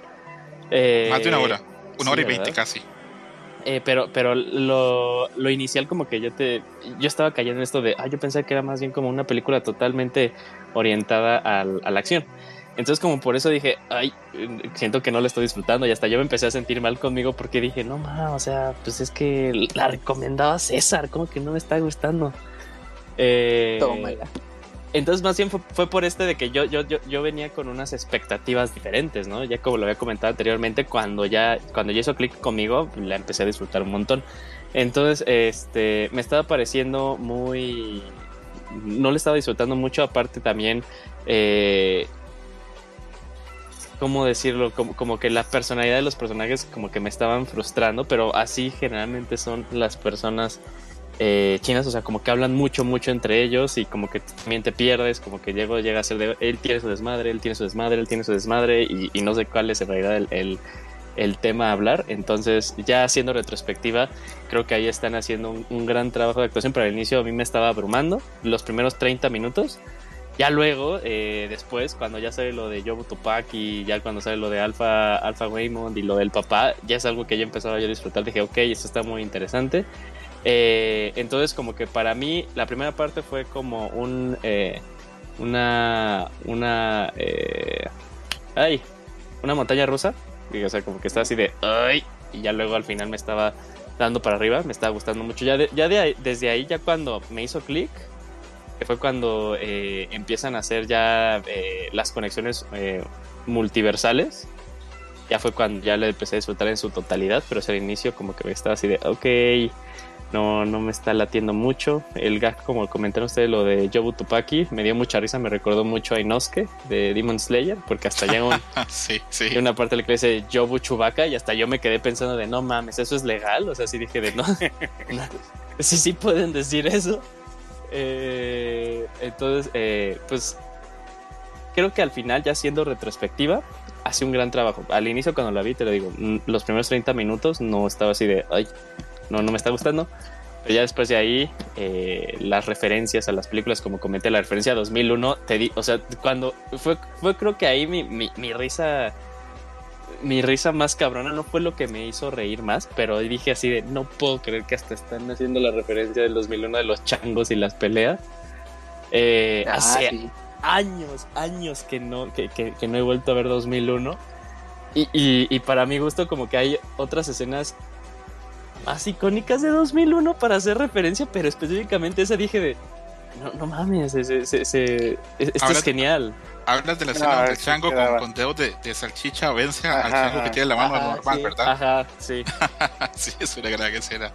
Eh, eh, Camuy, impresiones de, este primer bloque de, de, la película. Hablamos del bloque de Everything, que sería de que comienza la película hasta que ya este Alpha Waymon es asesinado sí, eh, también coincido con, con Yuyos justamente con este planteamiento de comprender qué está ocurriendo realmente con, la trama, pero ya conforme va avanzando y te van planteando los, las otras realidades, dices, ah, bueno, ya como que eh, eh, entiendo como por dónde va el meollo del asunto, ¿no? Porque yo hasta veía a la, a la esposa, bueno, a, sí, pues a la madre de familia, pues yo le dije, pues yo creo que va a ser como una tipo Nio, en la, en la que necesitan pues de ella, pues para que pueda corregir todo. Entonces, pues, por eso yo me acordé ahí, pues sobre todo con, con, Matrix, pero ya conforme se fueron planteando lo demás y justamente estos momentos que mencionaba de Yuyos con la pelea con las manos de salchicha y todo eso, dije, ah, ¿qué hubiera pasado si, si no hubiera predominado el hombre con manos normales y fue todo de salchichas? Y pues bueno, justamente más adelante que te hacen también la parodia de cuando eh, ah, de que ahí es mm, que Evelyn está casada con la contadora bueno, eh, eh, en, el mundo de, las manos de salchicha, porque, bueno, mejor me estoy adelantando un poco, ¿no? Porque hay una frase que tiene que decir y entonces se crea esa otra realidad que hubiera pasado si ellas estuvieran, pero dentro del mundo de salchicha, entonces también es como, pues, fue muy cagado toda esa situación. Y pues ya como que de ahí dije, bueno, pues aquí sí hay que estar ahí hasta al tiro, pues para poder disfrutar de lo que queda de la película. Y pues también el, creo que el hecho de que se empieza a dividir por capítulos, pues te da como una idea de como que el ritmo que puede llevar ahí también la, película. Y el primer capítulo pues sí dura un rato, como decían, como una hora. Más de la mitad de la película. Sí, sí, sí. Oye César, o amigos, ¿saben qué me pasó a mí? Ajá. En, las, en, el, en el cine, como iba con yo también con estas expectativas del multiverso y chingada, yo iba con la intención de, güey, presta atención a cada detalle y, ponte al pedo. Igual supongo que como les pasó, ya poco a poco me fui dando cuenta de que iba la película, me empecé a reír, empecé a notar el tono de la película y me relajé un chingo. Dije, güey, no, no, no hace falta, es esto, disfrútala y, llévatela, no necesitas prestar atención a cada cosa. y, me relajé un chingo. O sea, al principio era de, a ver, ¿qué estoy viendo? ¿Qué se movió acá? ¿Qué hizo acá? Así, como muy concentrado para ver qué iba a pasar. Pensaste Pero que no. una película que se tomara más en serio a sí misma. Sí, y ya después dije, ah, mira, no, es, eh, relájate, güey, disfrútala. Es esta película de cotorreo. ¿Sabes qué me pasó a mí eh, hablando de esto, igual de lo que está diciendo el One Cheese? O sea, y, o sea, ya ves que inicia, inicia las de A24 y sacan su logo y ahí la transición súper chingona. Inicia la película y pues las últimas dos que había visto pues fue, había, sido Midsommar y la de Hereditary, ¿no? Y, desde, y, como que yo iba con ese mood, ¿no? dije, igual, igual que Ándale. tengo que poner atención desde el inicio, así es como va a acabar, ¿no? Ahí, está el mensaje, claro, el mensaje. Y ya también dije, ay, creo que no tiene nada que ver, ¿no? A, ver, Mika, impresiones de ese primer bloque, desde el inicio de la película hasta la muerte de Alpha Waymon. Em, se me hizo como muy interesante. Creo que tengo una gran ventaja sobre todos ustedes en ese sentido, porque yo nada más vi eh, un pedazo del tráiler, no vi todo el tráiler y no vi más de la película, no me enteré absolutamente de nada más de la película hasta el día que vi la película. Maravilloso ir hacia el cine, ¿verdad? Entonces, es, mágico ir sin, sin expectativas, sin referencias, sin nada. Y la única gran referencia que tenía es que César dijo, me gusta mucho, no, la, no se la pueden perder. Fue todo, fue todo lo que traía eh, eh, de background para verla. Cuando la empecé a ver, pues empieza o, trataba de, ver, eh, porque normalmente en las películas te plantean muy, muy al inicio como cuál va a ser la problemática real de, las películas y ya de ahí que se empieza a desarrollar todo, toda la trama. Pero no veía como hacia dónde tenía que caminar. Eh, hasta mucho más adelante es un gran bombardeo de información la que te brindan, yo creo que en los primeros 20, 30 minutos de la película y creo que ese es uno de los grandes problemas que le puede pasar a la gente que no están acostumbrados a que les avienten tanta información porque están más preocupados porque tienen que comer la palomita, no se les vaya a caer y pues no vayan a hacer el batidillo, ¿no? Entonces, eh, no es que debas de tener el 100% de la atención puesta porque tampoco esa es la gracia que, tiene en realidad el cine en general, pero también debes de, de prestar atención en ciertos detalles y guiños que te ayudan a que puedas entrar totalmente como en el mood y en el humor que la propia película te está planteando. Entonces, a mí me pasó eso en los primeros 30 minutos. Dije, ok, es, es una película que te va a mandar mucha información. Posiblemente no, la historia no es tan compleja o tan complicada, es una, una, un mensaje en general relativamente sencillo, pero que está planteado de una manera muy compleja que ya lo mencionaron ustedes hace ratito, y que además tiene demasiada información visual. Entonces ahí es donde yo dije, ok, no es de ponerle mucha atención a la película, no hay que clavarse demasiado, pero sí te están entregando como mucha información sin siquiera dar diálogos ni nada por el estilo, que eso lo hace muy disfrutable. Y es lo que pasa en, en todo el primer acto, porque te entregan un montón de información en ese momento. Ok. Yo... Oigan, Ajá, yo, yo... Mm, perdón, perdón, César, yo nada más rápido. Ya, en esta parte como que ya habíamos visto a la... Creo que ya la totalidad de todos los, los, actores que, en realidad estaban... Eh, siempre, están durante toda la película. Para ustedes, ¿quién fue el mejor? O sea, porque yo al inicio no pensaba que la hija, que yo iba a figurar en algo de la historia. Mm, ya luego al final que sea pues, tal cual la, eh, la antagonista, por así decirlo, pero no bien como coprotagonista, para mí fue un giro muy interesante. Para mí, la película se la llevó totalmente esta chava, ¿no? O sea, cuando ya se hace, cuando ya es su papel de Joe Tupaki y, como bien dijo Wonchis, cuando es esta primera batalla en la que pues ella empieza a hacer, o sea, ve, se, enseña como sus poderes, ¿no? O sea, lo que ella puede hacer. Llega, con un, llega, con un, llega con un puerco encadenado. Ajá, sí, ¿no? Y, toda la batalla que tiene, ¿no? O sea, que saca los dilos o que luego pues pone a bailar a, a uno de los guardias así de la nada. O sea, yo sí dije, no mames, o sea, dije, esta, esta, esta, escena está muy bien lograda, pero para mi gusto, la, la, el personaje que se llevó totalmente la, la, película por su actuación y por el peso que tiene es, es la hija, es Joy. Ok, yo, pues yo, yo quiero decir que a mí todos me parece que están súper bien los actores, pero yo me quedo, no sé por qué, con Kei Hu Wang, que es Waymond. Eh, hay gente que no lo sabe, exactamente el esposo, hay gente que no lo sabe, pero Kei Hu Juan es este es el niño que acompaña a Indiana Jones en la segunda película. Ah, claro. aparición. Y el de los Goonies, ¿no? Exactamente, tiene una cara mágica y a pesar de que tiene ya como 40 o 50 años este más de esa película, 40, tiene 50, perdón. Eh, no sé, tiene una inocencia, tiene una capacidad de transmitir y aparte me parece que es el vehículo que lleva al final el mensaje para, para la película para mi entender, el mensaje más importante de la película acerca de la bondad, es el, el que lo lleva y es el personaje que para mí lo hace mejor. Pero quiero darle espacio a los demás para que respondan a tu e- pregunta, Yuyus. Evelyn también es otro nivel, sobre todo las escenas de acción que ella hace todo. Es un dato que yo no sabía, pero que vi en TikTok. Que de siempre ella ha querido hacer sus propias escenas y no usa doble. Dije, ah, qué pasa desde verga. Sí, estamos de acuerdo todos que ese, ese universo alterno en el que ella es eh, es, esta artista marcial y aparte actriz, es, su vida real, ¿no? O sea, yo sí dije, no mames, yo te pensaba a sí misma. Tiene cosas, tiene cosas de la vida real. Kamui, este, lo que. Pero también me quedo con Joy. Joy. Okay, también me quedo con Joy. Ok, Kamui. Eh, con Evelyn. Evelyn, ok, perfecto. Mika. Con el mapache, no, no es cierto. eh, Creo que yo estoy dividida entre Evelyn y, su esposo. estoy un poco ahí entre ellos dos. Ok, ok. Voy a dar mis impresiones porque si no, no vamos, a Yo ni siquiera puedo decir si la película si me gustó o no me gustó, pero bueno, a mí la película me, encantó. Es de las películas que más me ha gustado en lo que va el año. Eh, para resumir esto, lo de la historia, cómo metí un pase de prensa, pues tengo un par de amigos que trabajan en prensa y este ni siquiera fue una función de prensa, es una función que se hace en los cines para probar que, que, la copia corra bien y que el audio esté bien y poder ajustar cosas con el proyector y eso. A eso fue lo que me metí, porque la, la de prensa este, fue hace, hace como 22 días tal vez, pero a la que yo fui fue hace más de un mes y algo. Eh, de hecho, fue en mayo todavía cuando yo la vi, fue a finales de mayo.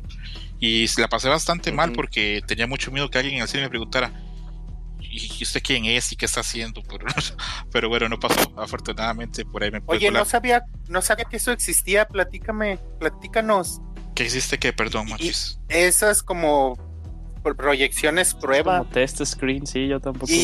Y, no, eh, se tiene que hacer. ¿Quién entra? ¿Quién la ve? ¿O cuántas eh, personas hay en sala? Puedes entrar con palomitas. No, no hay palomitas, no hay comida y normalmente son muy temprano, son a las 10 o a las 11. Yo fui a las 11. Pero no creo que la, la, la función a la que yo haya ido sea como un ejemplo para, para los demás cines, porque yo voy a esa sala que les he mandado unas fotografías que es como una sala de cine arte, que es este como el, el, único cine que quedó de, de arte acá. Pero no sé cómo será, digamos, en un complejo, digamos, este de multicines como Cinemex o Cinépolis. Supongo que es distinto. Supongo que hacen una prueba en una sala y si se corre en una sala, perfecto, corren las demás. Pero ahí sí, sí tenían que hacer la prueba. Eh, y muy contento de que me hayan este, dejado meterme. Puedo hablar de la, de la película. Algo interesante que es cuando entra la película y ponen el intro de la productora, el, el logo cambia 12 veces porque hay 12 universos distintos, entonces ese detalle me gustó mucho. Yo tengo varios detalles que como he visto la película ya tres veces, pues por ahí. Luego, cuando la película comienza, comienza con una toma viendo un espejo. Entonces yo siempre entiendo ahí que eh, el universo en el que se está grabando la película no es donde está pasando la acción, es otro universo, es el universo del reflejo. Pero bueno, eso tal vez puede ser idea mía. Eh, me gusta la historia inicial, al contrario de ustedes, a mí eso los inmigrantes pues sí me conecta porque bueno, yo tenía que ser inmigrante. Y aparte de esto, que el IRS persiga a Evelyn, también conecta porque yo este, tengo más de 10 años de no radicar en Estados Unidos y igual tengo que dar mi declaración al IRS año con año. Eh, me gusta ver esa guerra cultural que hay entre las generaciones, entre Evelyn, que todavía tiene una carga enorme cultural china, y su hija Joy, que ya no la tiene me gusta ver eso que Wemon se nota a leguas que ya no se siente amado por Evelyn porque Evelyn está en, totalmente inmiscuida en sus problemas. Me gusta cuando se demuestra que tanto Evelyn como Waymond en un universo donde no estuvieron juntos pudieron ser más felices, porque eso es una posibilidad real y pocas veces uno lo ve. Y eh, súper gracioso también cuando lo está diciendo, ¿no? Porque se lo dice a él, no nos conocimos y, nos va increíble y así. Me encanta la escena que Joto Tupaki tiene la pelea contra los policías y les pega con unos dildos. Y luego me encanta cuando eh, salta un policía y ella lo... No, ella salta y el policía está en el piso, pero ella logra hacer que él aparezca en el aire y lo abraza y le hace un pal driver, una llave lucha libre. Se me hizo algo brillante. Luego, desde el principio que se empieza a dar ese mensaje de, de Nothing Matters, de, mensaje nihilista, me gusta esa parte de la película. Me gusta que la worst Evelyn, la peor Evelyn, es la que es capaz de salvar al universo.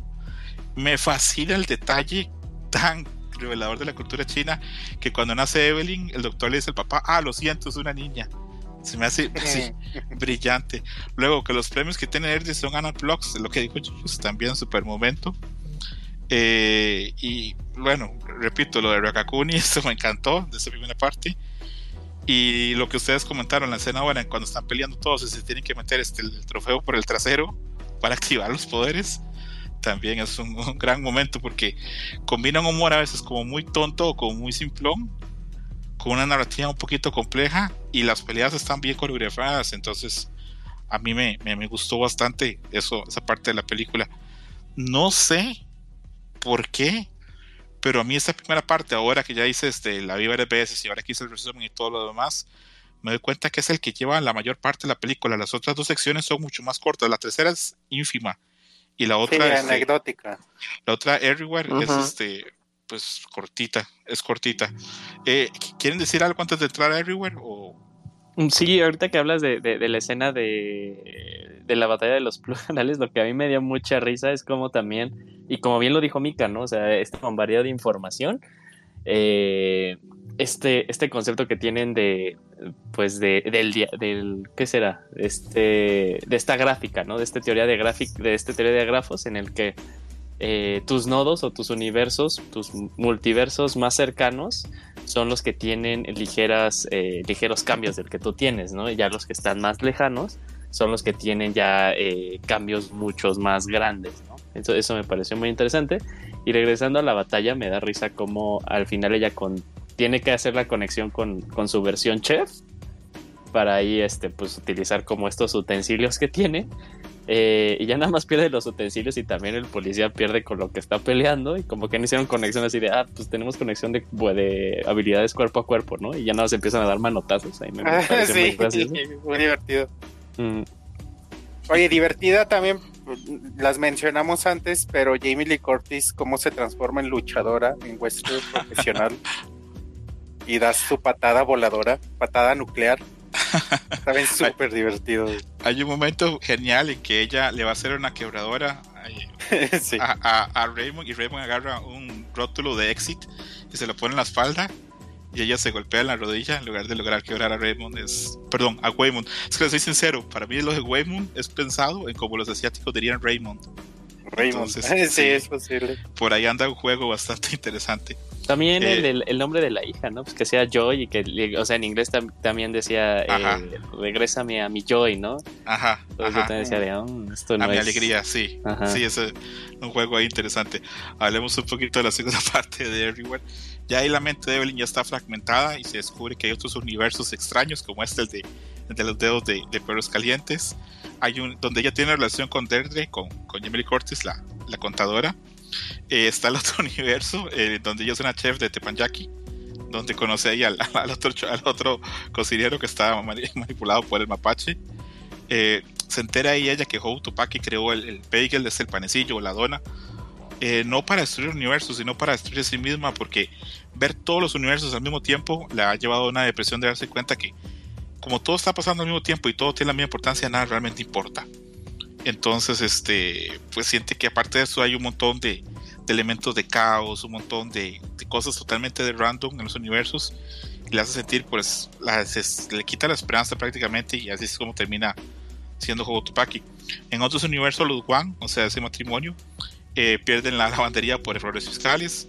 El empresario Waymon rechaza a, Evelyn después de pues, años, décadas de no verse. Eh, Evelyn pues este termina como que deprimiéndose mucho por lo de Hobotopaki pero antes de, ingresar ya al bagel y todo ese tipo de cosas recuerda un diálogo que tiene que al que me voy a enfocar más adelante este porque lo tengo incluso escrito porque me gustó mucho tiene unos diálogos eh, con Waymon exitoso, con Waymon empresario, tiene unos diálogos con, con, Evelyn y esos diálogos pues le hacen pensar acerca de pues las cosas y se da cuenta que lo que dice Waymon, ese mensaje de ser amable y tener esperanza es una forma de combatir, le da esperanza otra vez. Comienza a luchar contra los luchadores de Alpha Kong y contra Ho Tupaki utilizando conocimiento de diferentes universos. Y ya ahora cuando pelea, no pelea para vencerlos, sino para hacer a cada uno de sus rivales felices. Y con eso pues logra pues ir avanzando. Eh, mientras todo eso va pasando, Ho Tupaki sigue muy deprimida diciendo que ya pues se siente muy sola. Evelyn viaja a través de, de, varios universos con ella, tratando de darle un mensaje que no está sola, que ella va a estar con ella tratar de reconciliarse con ellos. Ahí se hace un universo maravilloso de las, de las, de las rocas, del que tal vez ahorita vamos a hablar. Eh, Evelyn se, se, enfrenta a, a Gong Gong, este, a su padre, le dice un par de cosas ahí bastante fuertes. Y al final de cuentas logra pues reconciliarse con, con Waymon y con Joy. Eh, Waymon en el mundo real este, logra convencer a Terdri que les dé más tiempo para, para la revisión de los impuestos. Y Hotopaki, que parecía que iba a rechazar a Evelyn, termina aceptándola y termina ahí sacando su manita ahí debajo del hoyo negro y pues ahí termina como tipo como reconciliación. Como pueden ver todo ese segundo acto, el acto de Everywhere, es bastante denso, o sea, dónde es el nazi y casi que llegamos a la conclusión, entonces hay bastante que decir. Ahora voy a comenzar este, dándole la vuelta, comenzó con Mika. Mika, de toda esta sección de Everywhere, ¿qué te gusta, qué te llama la atención? Me gustó mucho cómo a raíz de, como lo que decías, ¿no? De tener estos diálogos eh, en el universo del éxito de, él, y ella, de la Evelyn exitosa y del Waymon exitoso, y, que eso es lo que la detona o que la hace despertar y ver que realmente puede darle la vuelta al problema y, entonces ese aprendizaje, porque también es un aprendizaje que toma de otro de los universos, lo lleva al inicio, como le llaman, y empieza a solucionarle la vida a todas las demás personas a, modo de entregarles como esta felicidad o ese deseo frustrado que pueden llegar a tener. Está muy divertido y que sobre todo aprende a ella también a reírse porque en, en el primer acto pues estaba harta de que el esposo le ponía ojitos que se mueven a todas las cosas inanimadas, entonces eso era como muy gracioso y termina ella al final del día con eso venciendo y, entregando como, como la risa. Entonces, para mí ese fue como totalmente la parte de ella empezó a relajarse y no tomarse la vida tan en serio y poderle dar la vuelta. Y pues lo más gracioso es eso, que cuando ella es roca, pues también se pone los ojitos para tratar de generar como ese mismo efecto en, su hija roca. Sí, esto de los ojitos es como, como un símbolo como de amabilidad de, de de la telepelícula. y, que ella se y que ella se ponga ese ojito ahí en la frente eh, deja claro que, la única forma de combatir este, pues esa desesperanza de saber que nada realmente importa es tratando de ser amable es, y que ella tome eso y que lo haga y que lo tome es, es precioso, es precioso ese momento. De hecho, lo voy a decir de una vez antes de, darle paso a Camus, ya te doy paso a Camus, no te preocupes. Es este ese diálogo eh, tan bonito que tienen este los dos este las dos versiones, la de Waymond con la versión de, Evelyn, que son empresarios. Ajá. Lo voy a leer, no me voy a equivocar. No quiero que este. Si ya hice el esfuerzo de apuntarlo, no voy a, darme el riesgo de equivocarme. sí, lo voy a traducir para no hacerlo tan complejo. Eh, Raymond Wemon le dice que a pesar de que ella ya le haya roto el corazón, él siente que él sí hubiera sido muy feliz estando con ella en otra vida, aunque lo que tuvieran que hacer era pagar impuestos y lavar ropa Y a mí eso se me hizo precioso, es un mensaje precioso de amor de poder elegir a una persona a pesar de que no hubieran sido exitosos. Ese universo donde eh, Waymon es empresario y Evelyn es este, actriz, eh, donde tienen hablando cuando están en, como en un callejón y están fumando. Me recuerda mucho una película que es súper importante por hoy, eh, que es In the Mood for Love, de Wong Kai War, que para mucha gente es la mejor película que se ha hecho en este siglo. Otra gente dice que es Mulholland Drive, pero para mucha gente la mejor película que se ha hecho en este siglo es In the Mood for Love. de, para, bueno, ¿cómo se diría en español? En ánimo para el amor, tal vez. Eh, de Wong Kai War. No sé si alguien nos escucha y tal vez le interese verla. No sé qué tan fácil sea conseguirla. Es una película complicada del director de culto Wong Kai War, pero es una gran película de mí. Eso me recordó un poquito eso. Eh, Kamui, de toda esa sección de Everywhere, ¿qué te gustó? Que gran parte de ese arco, bueno, más bien de esa segunda parte, se desarrolla en un solo lugar, que es el edificio. De ahí cuando van a ver lo de sus em, impuestos, porque no cambiaban de escena. bueno, ajá, aquí van a SAT. Bueno, eso me llamó mucho la atención porque dije, bueno, eventualmente a lo mejor se van a mover para escapar y todo eso, pero no, todo, todo se desarrolló ahí, entonces pues eso me pareció bastante peculiar y interesante.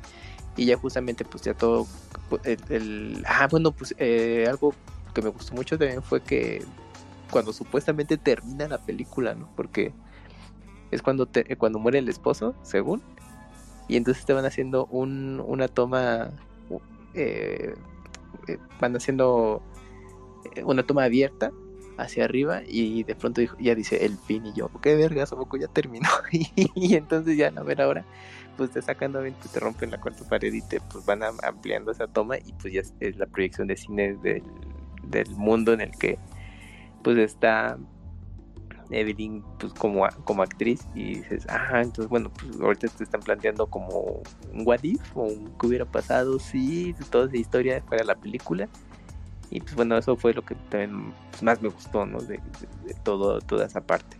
Y también, pues yo creo que pues, el, momento que yo creo que mucha gente ahí en la sala, bueno, en la función en la que estuvimos, pues yo creo que disfrutó fue la secuencia de las rocas, porque pues ahí no había diálogo, era todo muy calladito y pues sí, la gente tenía que estar atenta a lo que estaban diciendo, porque si no, pues ya se iban a perder de lo de, de cómo estaba desarrollándose la misma película y que sobre todo tenía ahí justamente el tema de, de los ojos, ¿no? De, para darle ahí cierto toque, más bien humanidad pues, a las rocas, ¿no? Porque por eso tiene los ojos ahí pegados.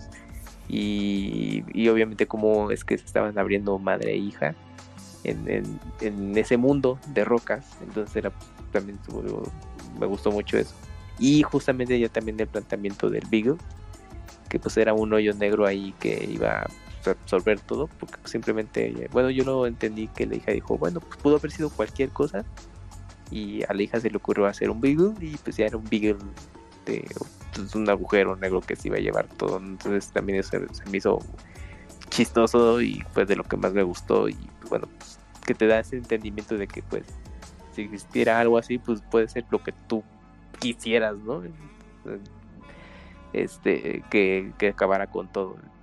Y, y también mm, la secuencia de combate en el que Evelyn pues está dispuesta pues a enfrentarse a todos a, golpes pero pues es cuando entiende que su esposo Waymon le dice no pues es que no el camino tiene que ser por ahí no sino como que pues brindar amor digamos a esas personas y entonces contrarrestaba todo a, todos sus rivales como ayudándoles para que fueran mejores personas de alguna manera, ¿no? En vez de estarlos ahí dándoles de, de, golpes. Entonces se me hizo interesante como se cambiaban ese planteamiento de en vez de tener una secuencia de acción hasta llegar con su hija pues una secuencia distinta, ¿no? De cómo le fue ayudando a la gente. Entonces también eso fue de lo que más me gustó de, esa parte de la película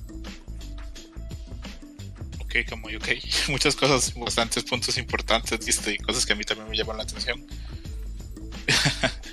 y sí, es que lo que tiene la película es que al reunir tantos elementos, porque tiene acción, tiene momentos de humor y aparte de eso está pasando toda esa historia como de multiversos, entonces yo creo que es como difícil de que la gente que nos gusta la película no, encontremos como muchas cosas que decir de ella. Pero, pero bueno, eso es cuestión de opinión de cada uno. Mochis, eh, opinión de ese fragmento de Everywhere, desde la fragmentación de la muerte de, de, Evelyn hasta el final, cuando ya se reconcilia con, con Hope, Tupac y, y Fíjate que me gustó conocer las motivaciones de Joe Tupac. O sea, no se quedó como en esta, en ese ser malvado que quiere destruir todo ya, sino que nos hacen entender qué la motiva, ¿no? Como, y, al menos quizá por el tipo, por, el pesimismo que tengo en la vida, qué sé yo, dije, ah, huevo, que se vaya toda la verga, nada importa. O sea, entendía un poquito a, a, a, Joe Tupac. Y eso me gustó mucho, que le dieran peso a ella en la película, a, exponer sus motivaciones, a entenderla. Me encantó. Hay una escena de combate de entre Joe Tupac y Evelyn, en donde cada golpe es un universo diferente. Eso está genial. Pa, pa, pa, pa, y cómo va cambiando, dije, no mames, qué chido. Sí, sí, me fascinó. Y aquí eh, el, final, aquí sí creo, me gustó mucho esta parte, quizás es la, eh, la, que más me gusta, no estoy seguro, pero es muy posible. Pero no me gustó cómo acaba, bueno, cómo concluyen este, este arco. Eh, y es que lo esperaba y lo esperaba y lo esperaba y ya iba para dónde, ya sabía para dónde iba y esperaba que no fuera así. Esperaba que y es lo que me molesta un poquito de las películas de Matrix, que todo se soluciona por el poder del amor.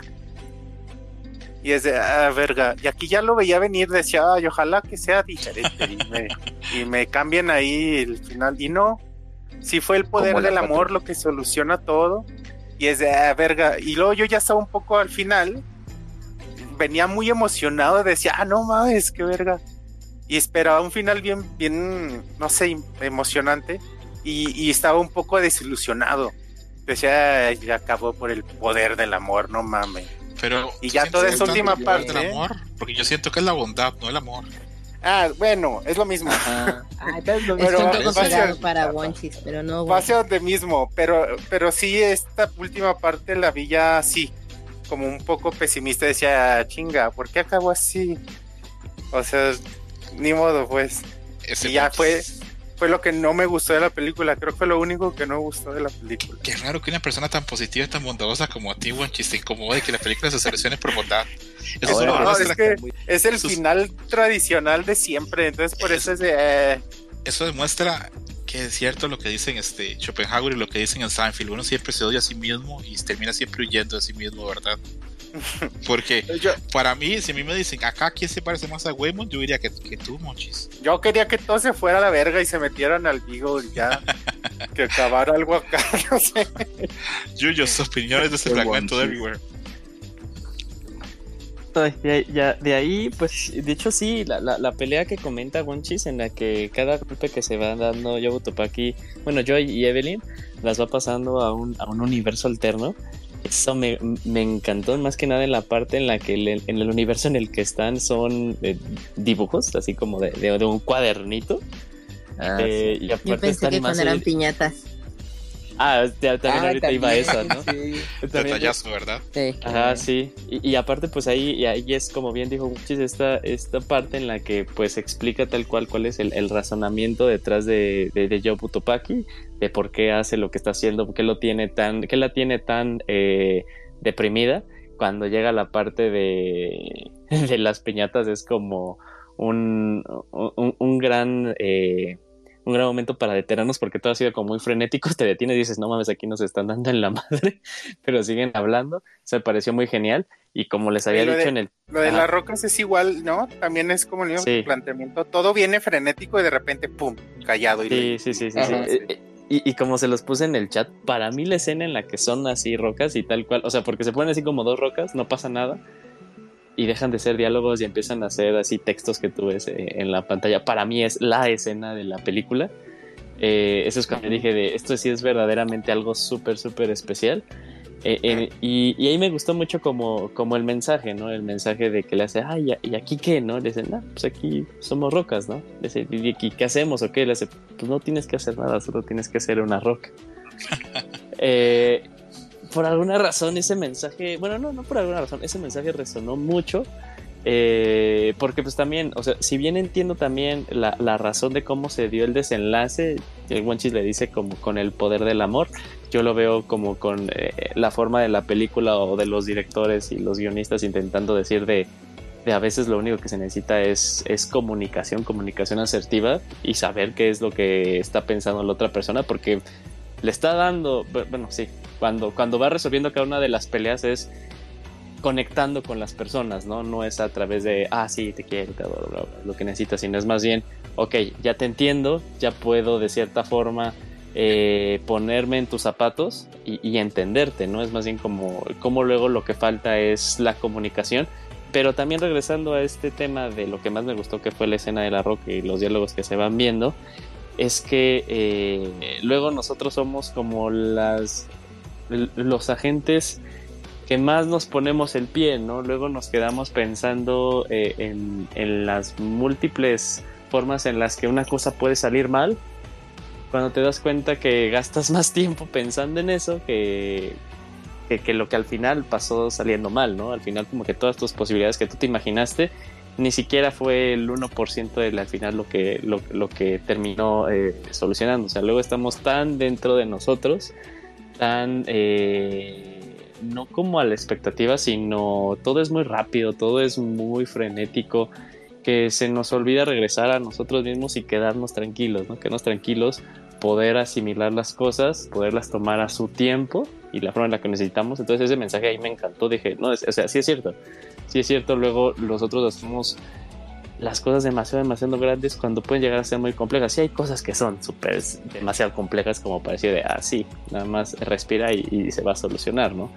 Es apenas, este, es como luego este pensamiento eh, estoico que se tiene de controlar lo que puedes controlar, ¿no? Y lo que no puedes controlar, déjalo ir, ¿no? De una forma u otra, eh, se va a solucionar, ¿no? Y la solución puede ser algo que te guste o que no te guste, ¿no? Pero no tienes tú el control sobre ello. Y cuando intentas tener el control sobre algo que no tienes tu agencia, es cuando más gastas energía, ¿no? Y cuando más dejas de, dar la energía que sí necesitan las cosas que sí puedes controlar, ¿no?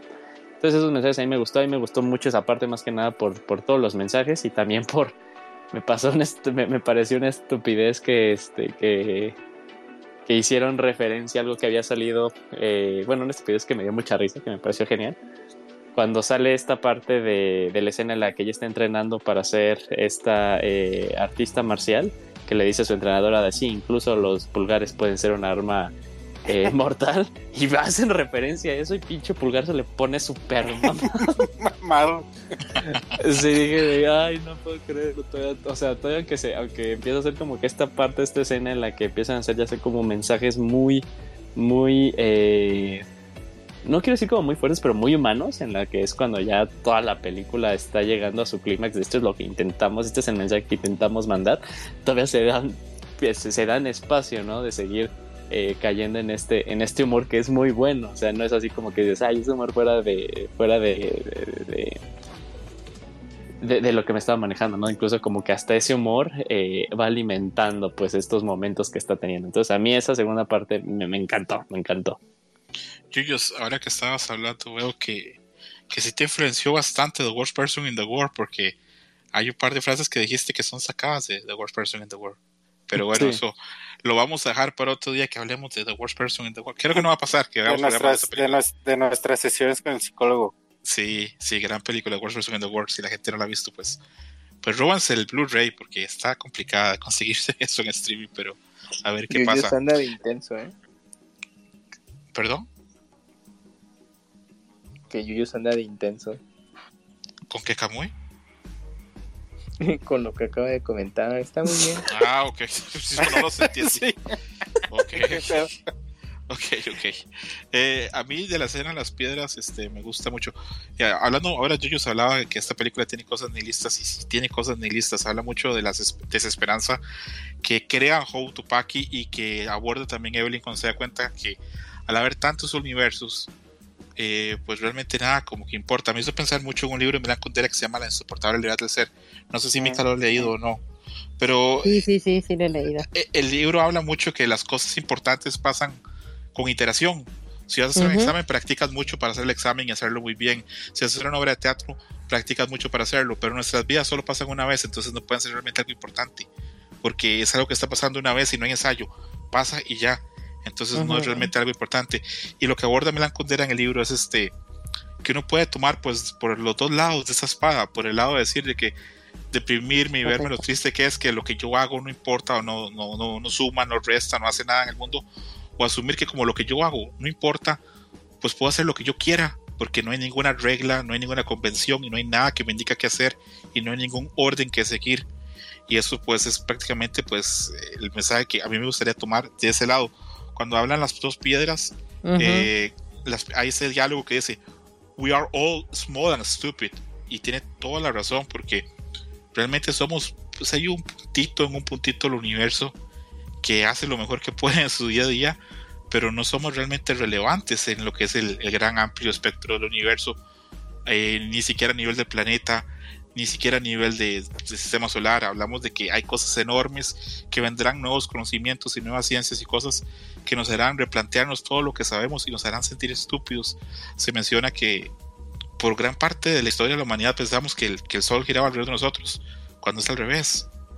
Entonces, eh, me parece a mí que es un super punto donde deja claro la película que, que hay que tomarse esto de, que no tener importancia de, la mejor forma, de, tratar de, ser felices dentro de las posibilidades que tengamos con los seres queridos que tengamos, de ser amable con las otras personas, porque realmente no sabemos qué está pasando con las otras personas. Y a pesar de que a muchos no les guste la bondad y ahora ha salido como el cringe de este programa. Ojalá fuera así de fácil, güey. No, no es fácil, no es fácil, pero, pero te aseguro, Wonchis, que si eres amable con la gente, ganas más que si eres grosero con la gente. no lo sé, Rick. No, sí. Date tiempo. Date la tiempo. Vida, la vida me ha enseñado, la vida me ha enseñado cosas. La vida me ha enseñado cosas. Sí, eso es cierto. Pero yo sí creo que si ustedes son amables. Mm, no, yo no creo en eso, Camuy. Sí, no, la verga. Yo, estoy con La verga, sí. Lo que pasa es que creo que Camuy, Team Camuy. entendemos, entendemos la, bondad de algo muy distinto, tal vez. La gente es, con la gente noble, la gente es muy culera. Pero, a ver, no sé cómo están entendiendo ustedes eso la bondad. Yo digo, por ejemplo, ser amable o ser bondadoso con Camuy, que es mi amigo. Pero no voy a ser tal vez amable o bondadoso con alguien que no conozca. Eso establezco yo. Claro. Tienen que ser con la gente con las que tienes tu relación. Porque, güey, son las peores, son las peores. No, ya hay monchis acá reflejándose todas las cosas horribles que le han pasado. Sí, ya. digo, ya se convirtió en podcast de sesiones con el psicólogo. Sí, son, cosas, es un tema muy complejo. Eh, yo lo que podría decir es que eh, mi sol en Libra me, me no hace que, que sea así como de, ah, vamos a ser culeros. No, pero tiene mucho sentido lo que dice César.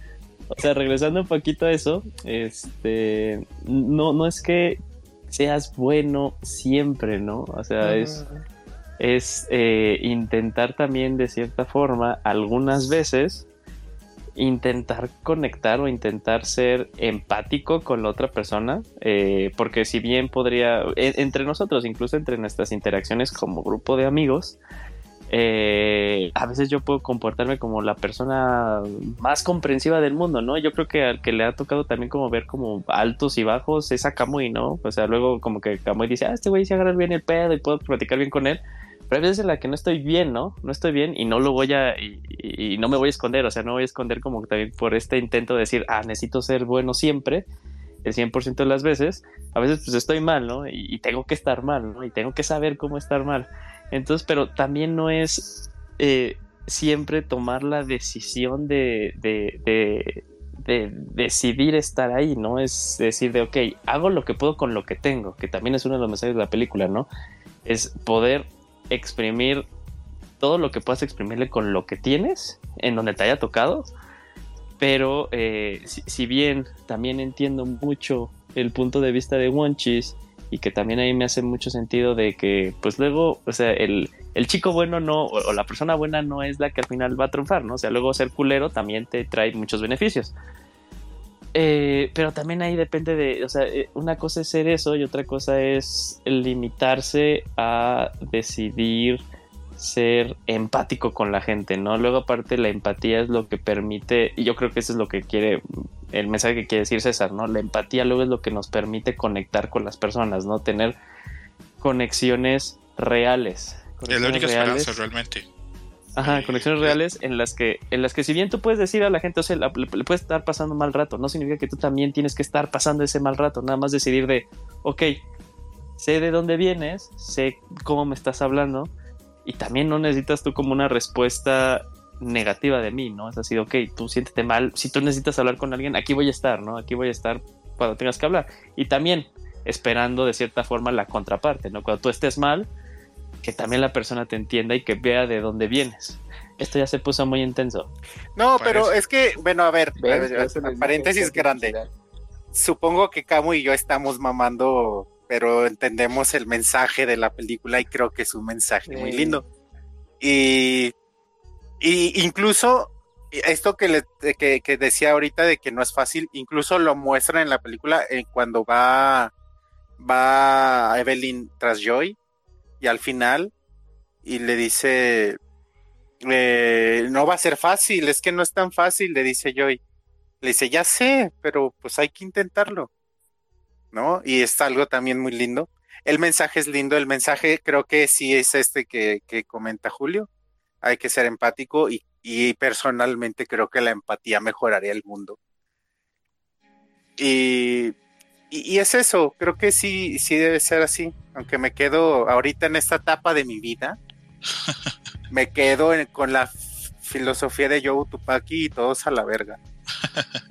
es que es un tema más complejo como para otro día, pero es que hay gente que sí puede ser empática y hay gente que no tiene una onza de empatía.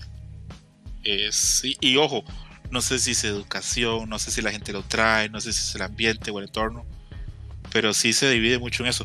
Yo creo que los que estamos acá todos me parecen personas muy bondadosas, hasta donde yo puedo ver, tanto Mika como Camuy, como Yuyos, como Monchis creo que de los cinco, si me dijeran quién es el menos bondadoso, diría que yo. Pero bueno, no lo sé. Esa es la perspectiva, tal vez. También es algo que de pronto se percibe de manera cultural y, y sobre todo en los países latinos, a los países asiáticos, se nos, se nos cataloga muy, muy serviciales, ¿no? Muy quiero que los demás estén bien. Sí. Y es algo que también los países eh, pues no sé, blancos, se han aprovechado históricamente de ellos. Los asiáticos también, son muy fríos. Sí. Sí, sí. Bueno, después de esta disyuntiva que tuvimos, vamos a cerrar la película. Oh, solo una, una, cosa, una cosa rapidísima. Eh, creo que, digo, ahorita por la etapa y por lo que he estado platicando Julio, creo que si él no ha leído el libro de Milan Kundera, le gustaría muchísimo ahorita. Lo disfrutarías mucho, Yuyo. El que acaban de, comentar, ¿no sé? Sí, la insoportable levedad, levedad del Sí, de, hecho, de hecho eh, tras bambalinas les iba a decir de cuál era el libro que comentaron. Se escucha muy bueno. Buen libro, buen libro de tal vez el segundo escritor checo más famoso, ¿verdad, Mika? Correcto. El segundo, porque el primero es el señor que se convirtió en un escarabajo un día. Eh, parte 3, All at Once. Poco tiempo después, las relaciones y la vida de, Evelyn y toda su familia ha mejorado. Ya Becky forma parte de la familia, ya comparte más y es aceptada hasta por el propio abuelo. Eh, y Evelyn ya tienen ahí como momentos como más románticos y vuelven al edificio del, IRS para hacer una segunda oportunidad de declarar sus impuestos. Y mientras Dirk está hablando, pues Evelyn hace ahí una conexión como con los otros universos, pero se nota que su interés está ahí en su, pues en su universo, pues este, en su línea temporal eh, yo si quiero enfocarme en que a mí la película me gusta mucho y reúne elementos que yo creo que no son fáciles de reunir en las películas, porque hablamos de que la película no se toma así muy en serio, pero trata temas muy serios. Toca temas de nihilismo, toca temas de existencialismo, toca temas de la conexión con la familia, toca temas de lo difícil que es llevarse bien a veces con su propia familia, porque yo creo que eso nos ha tocado a todos, de que a veces la gente que tenemos más cerca es con la que más nos cuesta llevarnos. Entonces, eh, pero es una película que cumple muchos niveles. Entiendo que no todo el mundo le guste. Y repito, me gusta que no todo el mundo le guste porque eh, tiene que haber gente que tenga diferencias de opinión. Y tratando de cerrar así como que mensaje así, por lo menos así en redondo de la película para mí, sería que ojalá la gente la pueda ver y si alguien la empieza a ver y no le gusta mucho, pues para que la apague el televisor o se saque la sala de televisión. No hay que obligarse uno no a hacer cosas que no, que no quiere hacer, no, no, no tiene sentido, o por lo menos esa es mi, mi opinión. Si quiero saber las opiniones de ustedes del final y así de toda la película en general. Eh, voy a comenzar con el hombre que le dijo no a la bondad, Wanchis, eh, del, del, fragmento final y tus reflexiones de la película. Pues sí, creo que nos adelantamos un poquito, ¿no? A, a, hablando de, de esa parte, pero sí, pero pues solo retomarla, creo que es un mensaje lindo, es un mensaje muy bonito que mm, ya hace falta al, mundo, el mundo en guerra, que, que nunca deja de estar en guerra. Y a nivel personal también nos ayudaría muchísimo tratar de ser empáticos y tratar, como dice Julio, de, de aceptar las cosas como, como vienen y, y no frustrarse por, por, cosas que no podemos cambiar. Todo este mensaje realmente se me hace muy, muy bonito. Eh, la forma en que lo plantean en el universo, en la lavandería, cómo explota Evelyn con el bat y cómo lo convence a... ¿Me recuerda, César, tú que ya la viste varias veces, ¿qué es lo que hace que Jamie Lee Curtis, eh, la contadora, se les dé esta extensión? ¿Qué le dice, qué le dice Waymond? Waymond se sienta a hablar con, con Jamie Lee Curtis y le dice que están pasando un momento muy difícil y que están empezando a mover los papeles para el divorcio. Entonces, ah, divorcio. Jamie Lee Curtis también es divorciada en la película, el personaje ella también, y con eso hace la conexión de empatía y se da cuenta que ella está pasando por un momento difícil que ella ya pasó y le genera humanidad y le permite este pues este dar una extensión que como mensaje personal y abriendo así este mi, mi, corazón a mí en los últimos años me han pasado cosas bien culeras y bien feas y ahora soy más empático con la gente porque me han pasado cosas peores tal vez lo que le falta a la gente que es de empática es que le pasen cosas culeras pues, pues bueno pues, sí. vamos, oye vamos pero a... pero Ajá. entonces creo que por ahí va ya es que yo mencionaba el poder del amor tú mencionabas la bondad creo que va más por lo que dice Julio y que aquí el mensaje es empatía. Pero la, la, empatía no es una forma de bondad. Sí, o de amor también. Sí, sí. Camuy, Camuy, Camuy, referencias de este tercer fragmento, eh, reflexiones de la película. Tú que también le dijiste no a la bondad y sí al odio. Adelante, Camuy.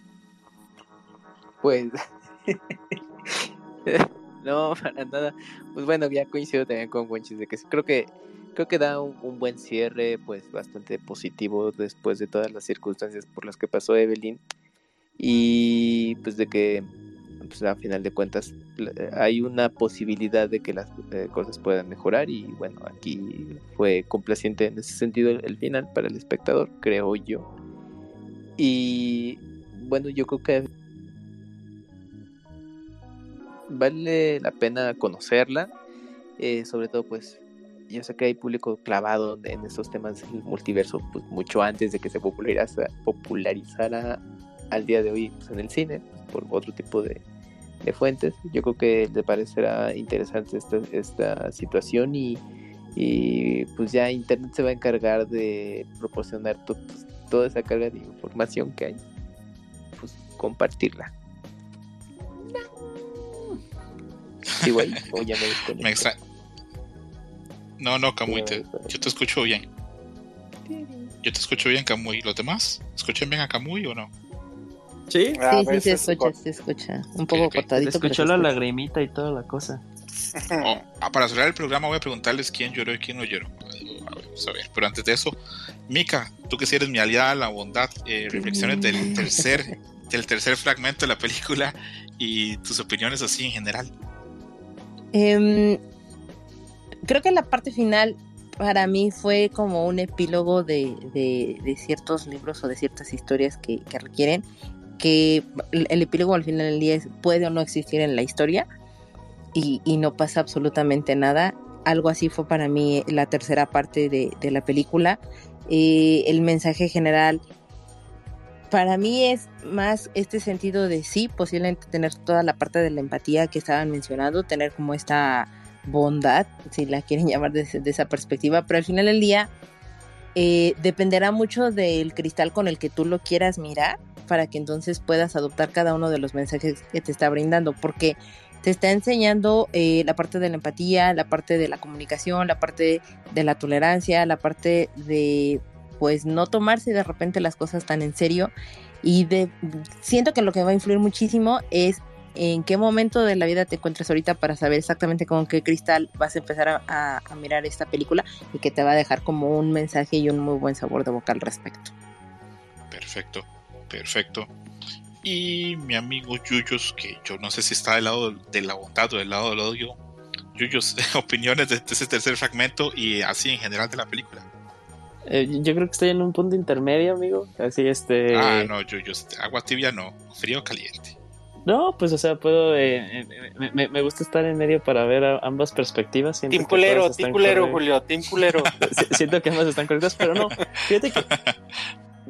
Me, encantó, me encantó, me encantó, me encantó lo que dijo Mika. Y, eso también es mi. Este, lo, lo, lo que yo podría decir de, de la película comparto todo lo que acaba de decir, por eso digo, eh, me encantó la persona que lo está escuchando en editado, regrésele porque neta yo le voy a regresar, me gustó lo que dijo.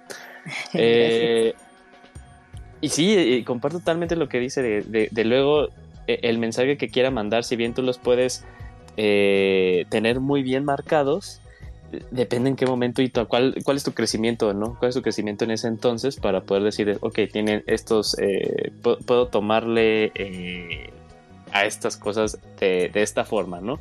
O si ahorita estás tal cual en el modo de, eh, pues yo creo que no se debe tomar nada en serio, pues te vas en ese mensaje, ¿no? Pero dependiendo de en qué punto y cuál ha sido tu crecimiento hasta ahorita, eh, puedes tomar de todo un poquito. Ya hablando tal cual del final, y, también eh, vuelvo a regresar a lo que dijo Mika, yo también lo vi como un, epílogo, como esa parte podría bien estar ahí o no estar ahí. Está ahí como que que, ah, eso es lo que pasó después, qué chido.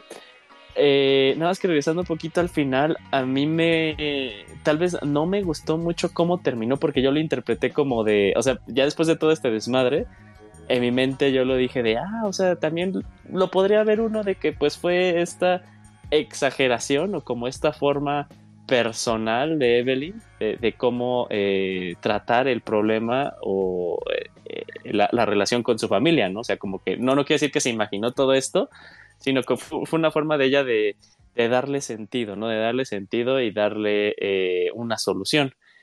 Y ya luego al final, como que a mí me dio a entender de, ah, no, o sea, todavía, esto de los multiversos sí fue en serio, ¿no? Y ella todavía está fragmentada. Entonces como que sí me quedé así de, ah, no más, o sea, como que no me gustó que fuera como este final que me queda como de, ay, entonces como que yo, yo que lo interpreto, lo interpreto como que sí está fragmentada, pero ahorita escuchando lo que dijo César de que al final su, su, eh, toda su, su, ay, su focus, se me fue en español, perdón. Eh, como toda su presencia está en su universo, dije, ay, yo, yo lo interpreté de otra forma. Entonces, eso como que me queda mucho, me, deja mucho que pensar. Si es una película que tengo planeada ver una segunda vez, eh, y tal vez con esa vez como que ya esté más calmada y la solución o, o, la forma en la que yo percibí el final. Pero a mí me gustó mucho, me gustó mucho. El mensaje siento que también ha sido un mensaje que se puede, que, que lo hemos podido ver en otras formas, en otros medios. Aquí lo que yo le agregaría es que eh, es un mensaje muy bonito, es una película con un mensaje muy bonito que utiliza como vehículo algo, algo que está como muy de moda. O sea, me parece que es una película muy contemporánea, intentando mandar un mensaje muy poderoso con algo en lo que varias personas se pueden sumar eh, con esto de los multiversos, esto de que sea una película de acción, eh, porque puede ser igual como un caballo de Troya para estas personas que son fanáticas nada más del cine de, superhéroes. No es que diga que esté mal, ¿no? O sea, cada quien consume lo que quiere, pero siento que puede ser como un caballo de Troya para un mensaje que para un mensaje muy humano y algo que yo también siento que se necesita mucho que es este, poder comunicarnos poder tener conexiones con la gente eh, pero es un mensaje que te da Viernes de Locos, ¿no? O sea, es. Ajá, sí, por eso digo, es, un mensaje, es, un mensaje, que se puede tener, o sea, que, lo hemos visto en, otras formas y tal vez de formas mucho más digeribles, o sea, que es tal cual toda la película se dedica a eso. Pero, o sea, regreso a lo mismo de que creo que es como un caballo de Troya de, ah, güey, tenemos multiversos y tenemos acción y te acuerdas de que hace no mucho pues salió Doctor Strange y te gustó todo ese pedo, pues ven a ver esta película, ¿no? Eh, me parece genial, me parece genial por parte de, todas las personas involucradas y, como lo que dije al inicio, pero aún así siento que es una película visualmente difícil de digerir para cierto tipo de personas, ¿no? Ok, ok, ok. Bueno, yo eh, simplemente voy a decir que la película creo que está claro, incluso hago un programa de la película que la película me gustó bastante cumplió con mis expectativas y el mensaje que da acerca de esto de la verdad y la empatía y todo ese tipo de cosas. Yo entiendo que ese es un mensaje que se ha dicho un montón de veces y que para mucha gente puede ser como vacío. Pero en el 90% de las películas de esta. ¿Cómo se llama esta chica que hacía películas para Disney? Pelirroja, que. Lindsay Lohan. De Lindsay Lohan, el 80% de películas de Lindsay Lohan es el mensaje final. ¿En las películas de Lindsay Lohan se habla del nihilismo? No, no, pero el mensaje ah, sí. Verga, yo no, no, no sabía, no Pero el, resultado final sí termina en lo mismo. Yo, recuerdo la película de Herbie muy diferente, Yo creo que acaba lo mismo, la de Herbie. Yo creo, Monchis, que está simplificando un poquito por ahí, pero tal vez, tal vez yo lo estoy complicando, porque es un punto de vista. No creo que tengamos así ninguno de los dos así una aproximación totalmente que pueda como que desdeñar la, la, otra. Mm, a mí me gustó mucho la película. Y repito, este mensaje de la bondad, este tipo de cosas, este, pues lo dice casi todo, desde los pitufos hasta, no sé, mujer casos de la vida real, todo lo que ustedes vean sí. ese mensaje. Pero repito, eh, cuando lo dice Waymo, en un momento dice, ser positivo no es por gusto, no es por, por así, por hacerlo, es, él lo dice en la película, es por estrategia y por necesidad porque realmente es lo único que tenemos. Por más curso y ridículo que suene, es lo único que tenemos para poder solventar las cosas como, como seres humanos. Cuando no hay eso, cuando no hay empatía ni comunicación, pues no, no, no vamos a ningún lado y terminamos teniendo conflictos que no nos llevan a ningún lado. Antes de cerrar definitivamente el programa, vamos este, preguntándole uno por uno a quién la película lo conmovió y a quién le valió un camión de pepinos. Guanchos, ¿te conmovió alguna parte de la película o te, así? Team Culero, Team Culero. ¿Team Culero? ¿Camuy? no, no me conmovió. Perfecto, Gigi. No, amigo, 100% me conmovió la película, por eso como que... Y, regresando, perdón, Mika, por sonar como, como ya este...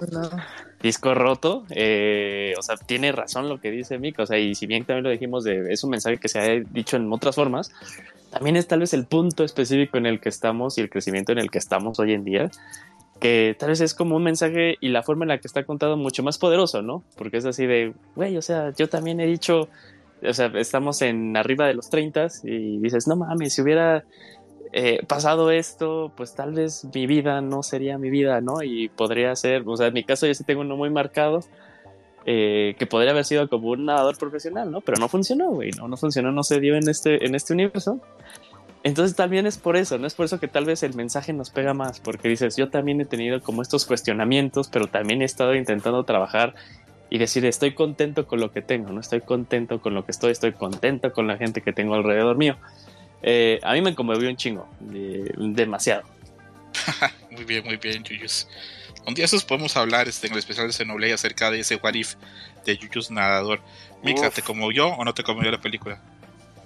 me genera un poco conflicto la, la, palabra conmover, porque, o sea, no, no, no, no lo puedo responder como tal. Es una película que me entretuvo, es una película que me gustó en el sentido de puede tener una disección muy profunda o muy por encima dependiendo de cómo lo quieras hacer.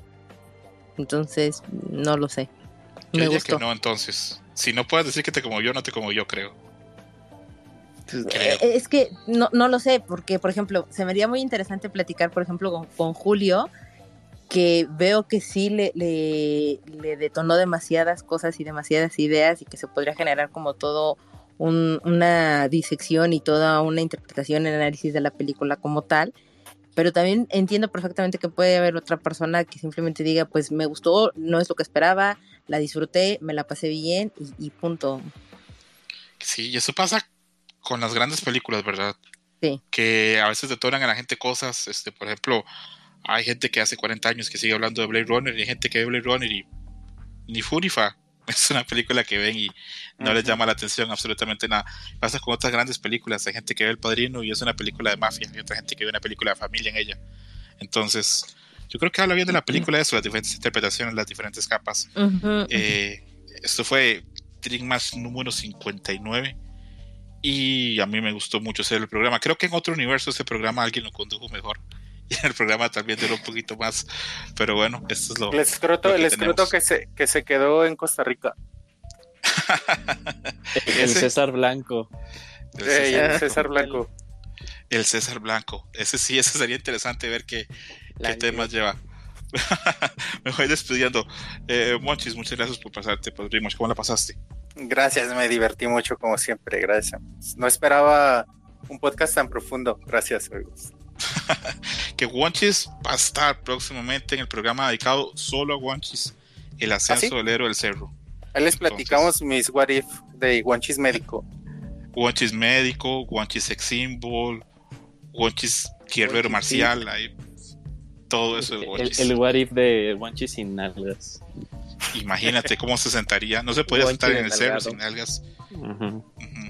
Guanche sin cerro. Campo, y gracias por venir. Eh, ¿La pasaste bien? Sí, sí, sí, fue un placer estar aquí eh, discerniendo de la película y pues en general pues hablando ahí también de todo un poco y pues nada, pues ahí estuvo muy chistoso ahí, a ver si en algún momento se contempla ese what de, de Monchi siendo un cerro. Team culero, team culero Camuy. Sí, team culero. Si sean culeros con la gente ya, que les van a la verga. Ya, ustedes qué. A huevo. Nada, cierto.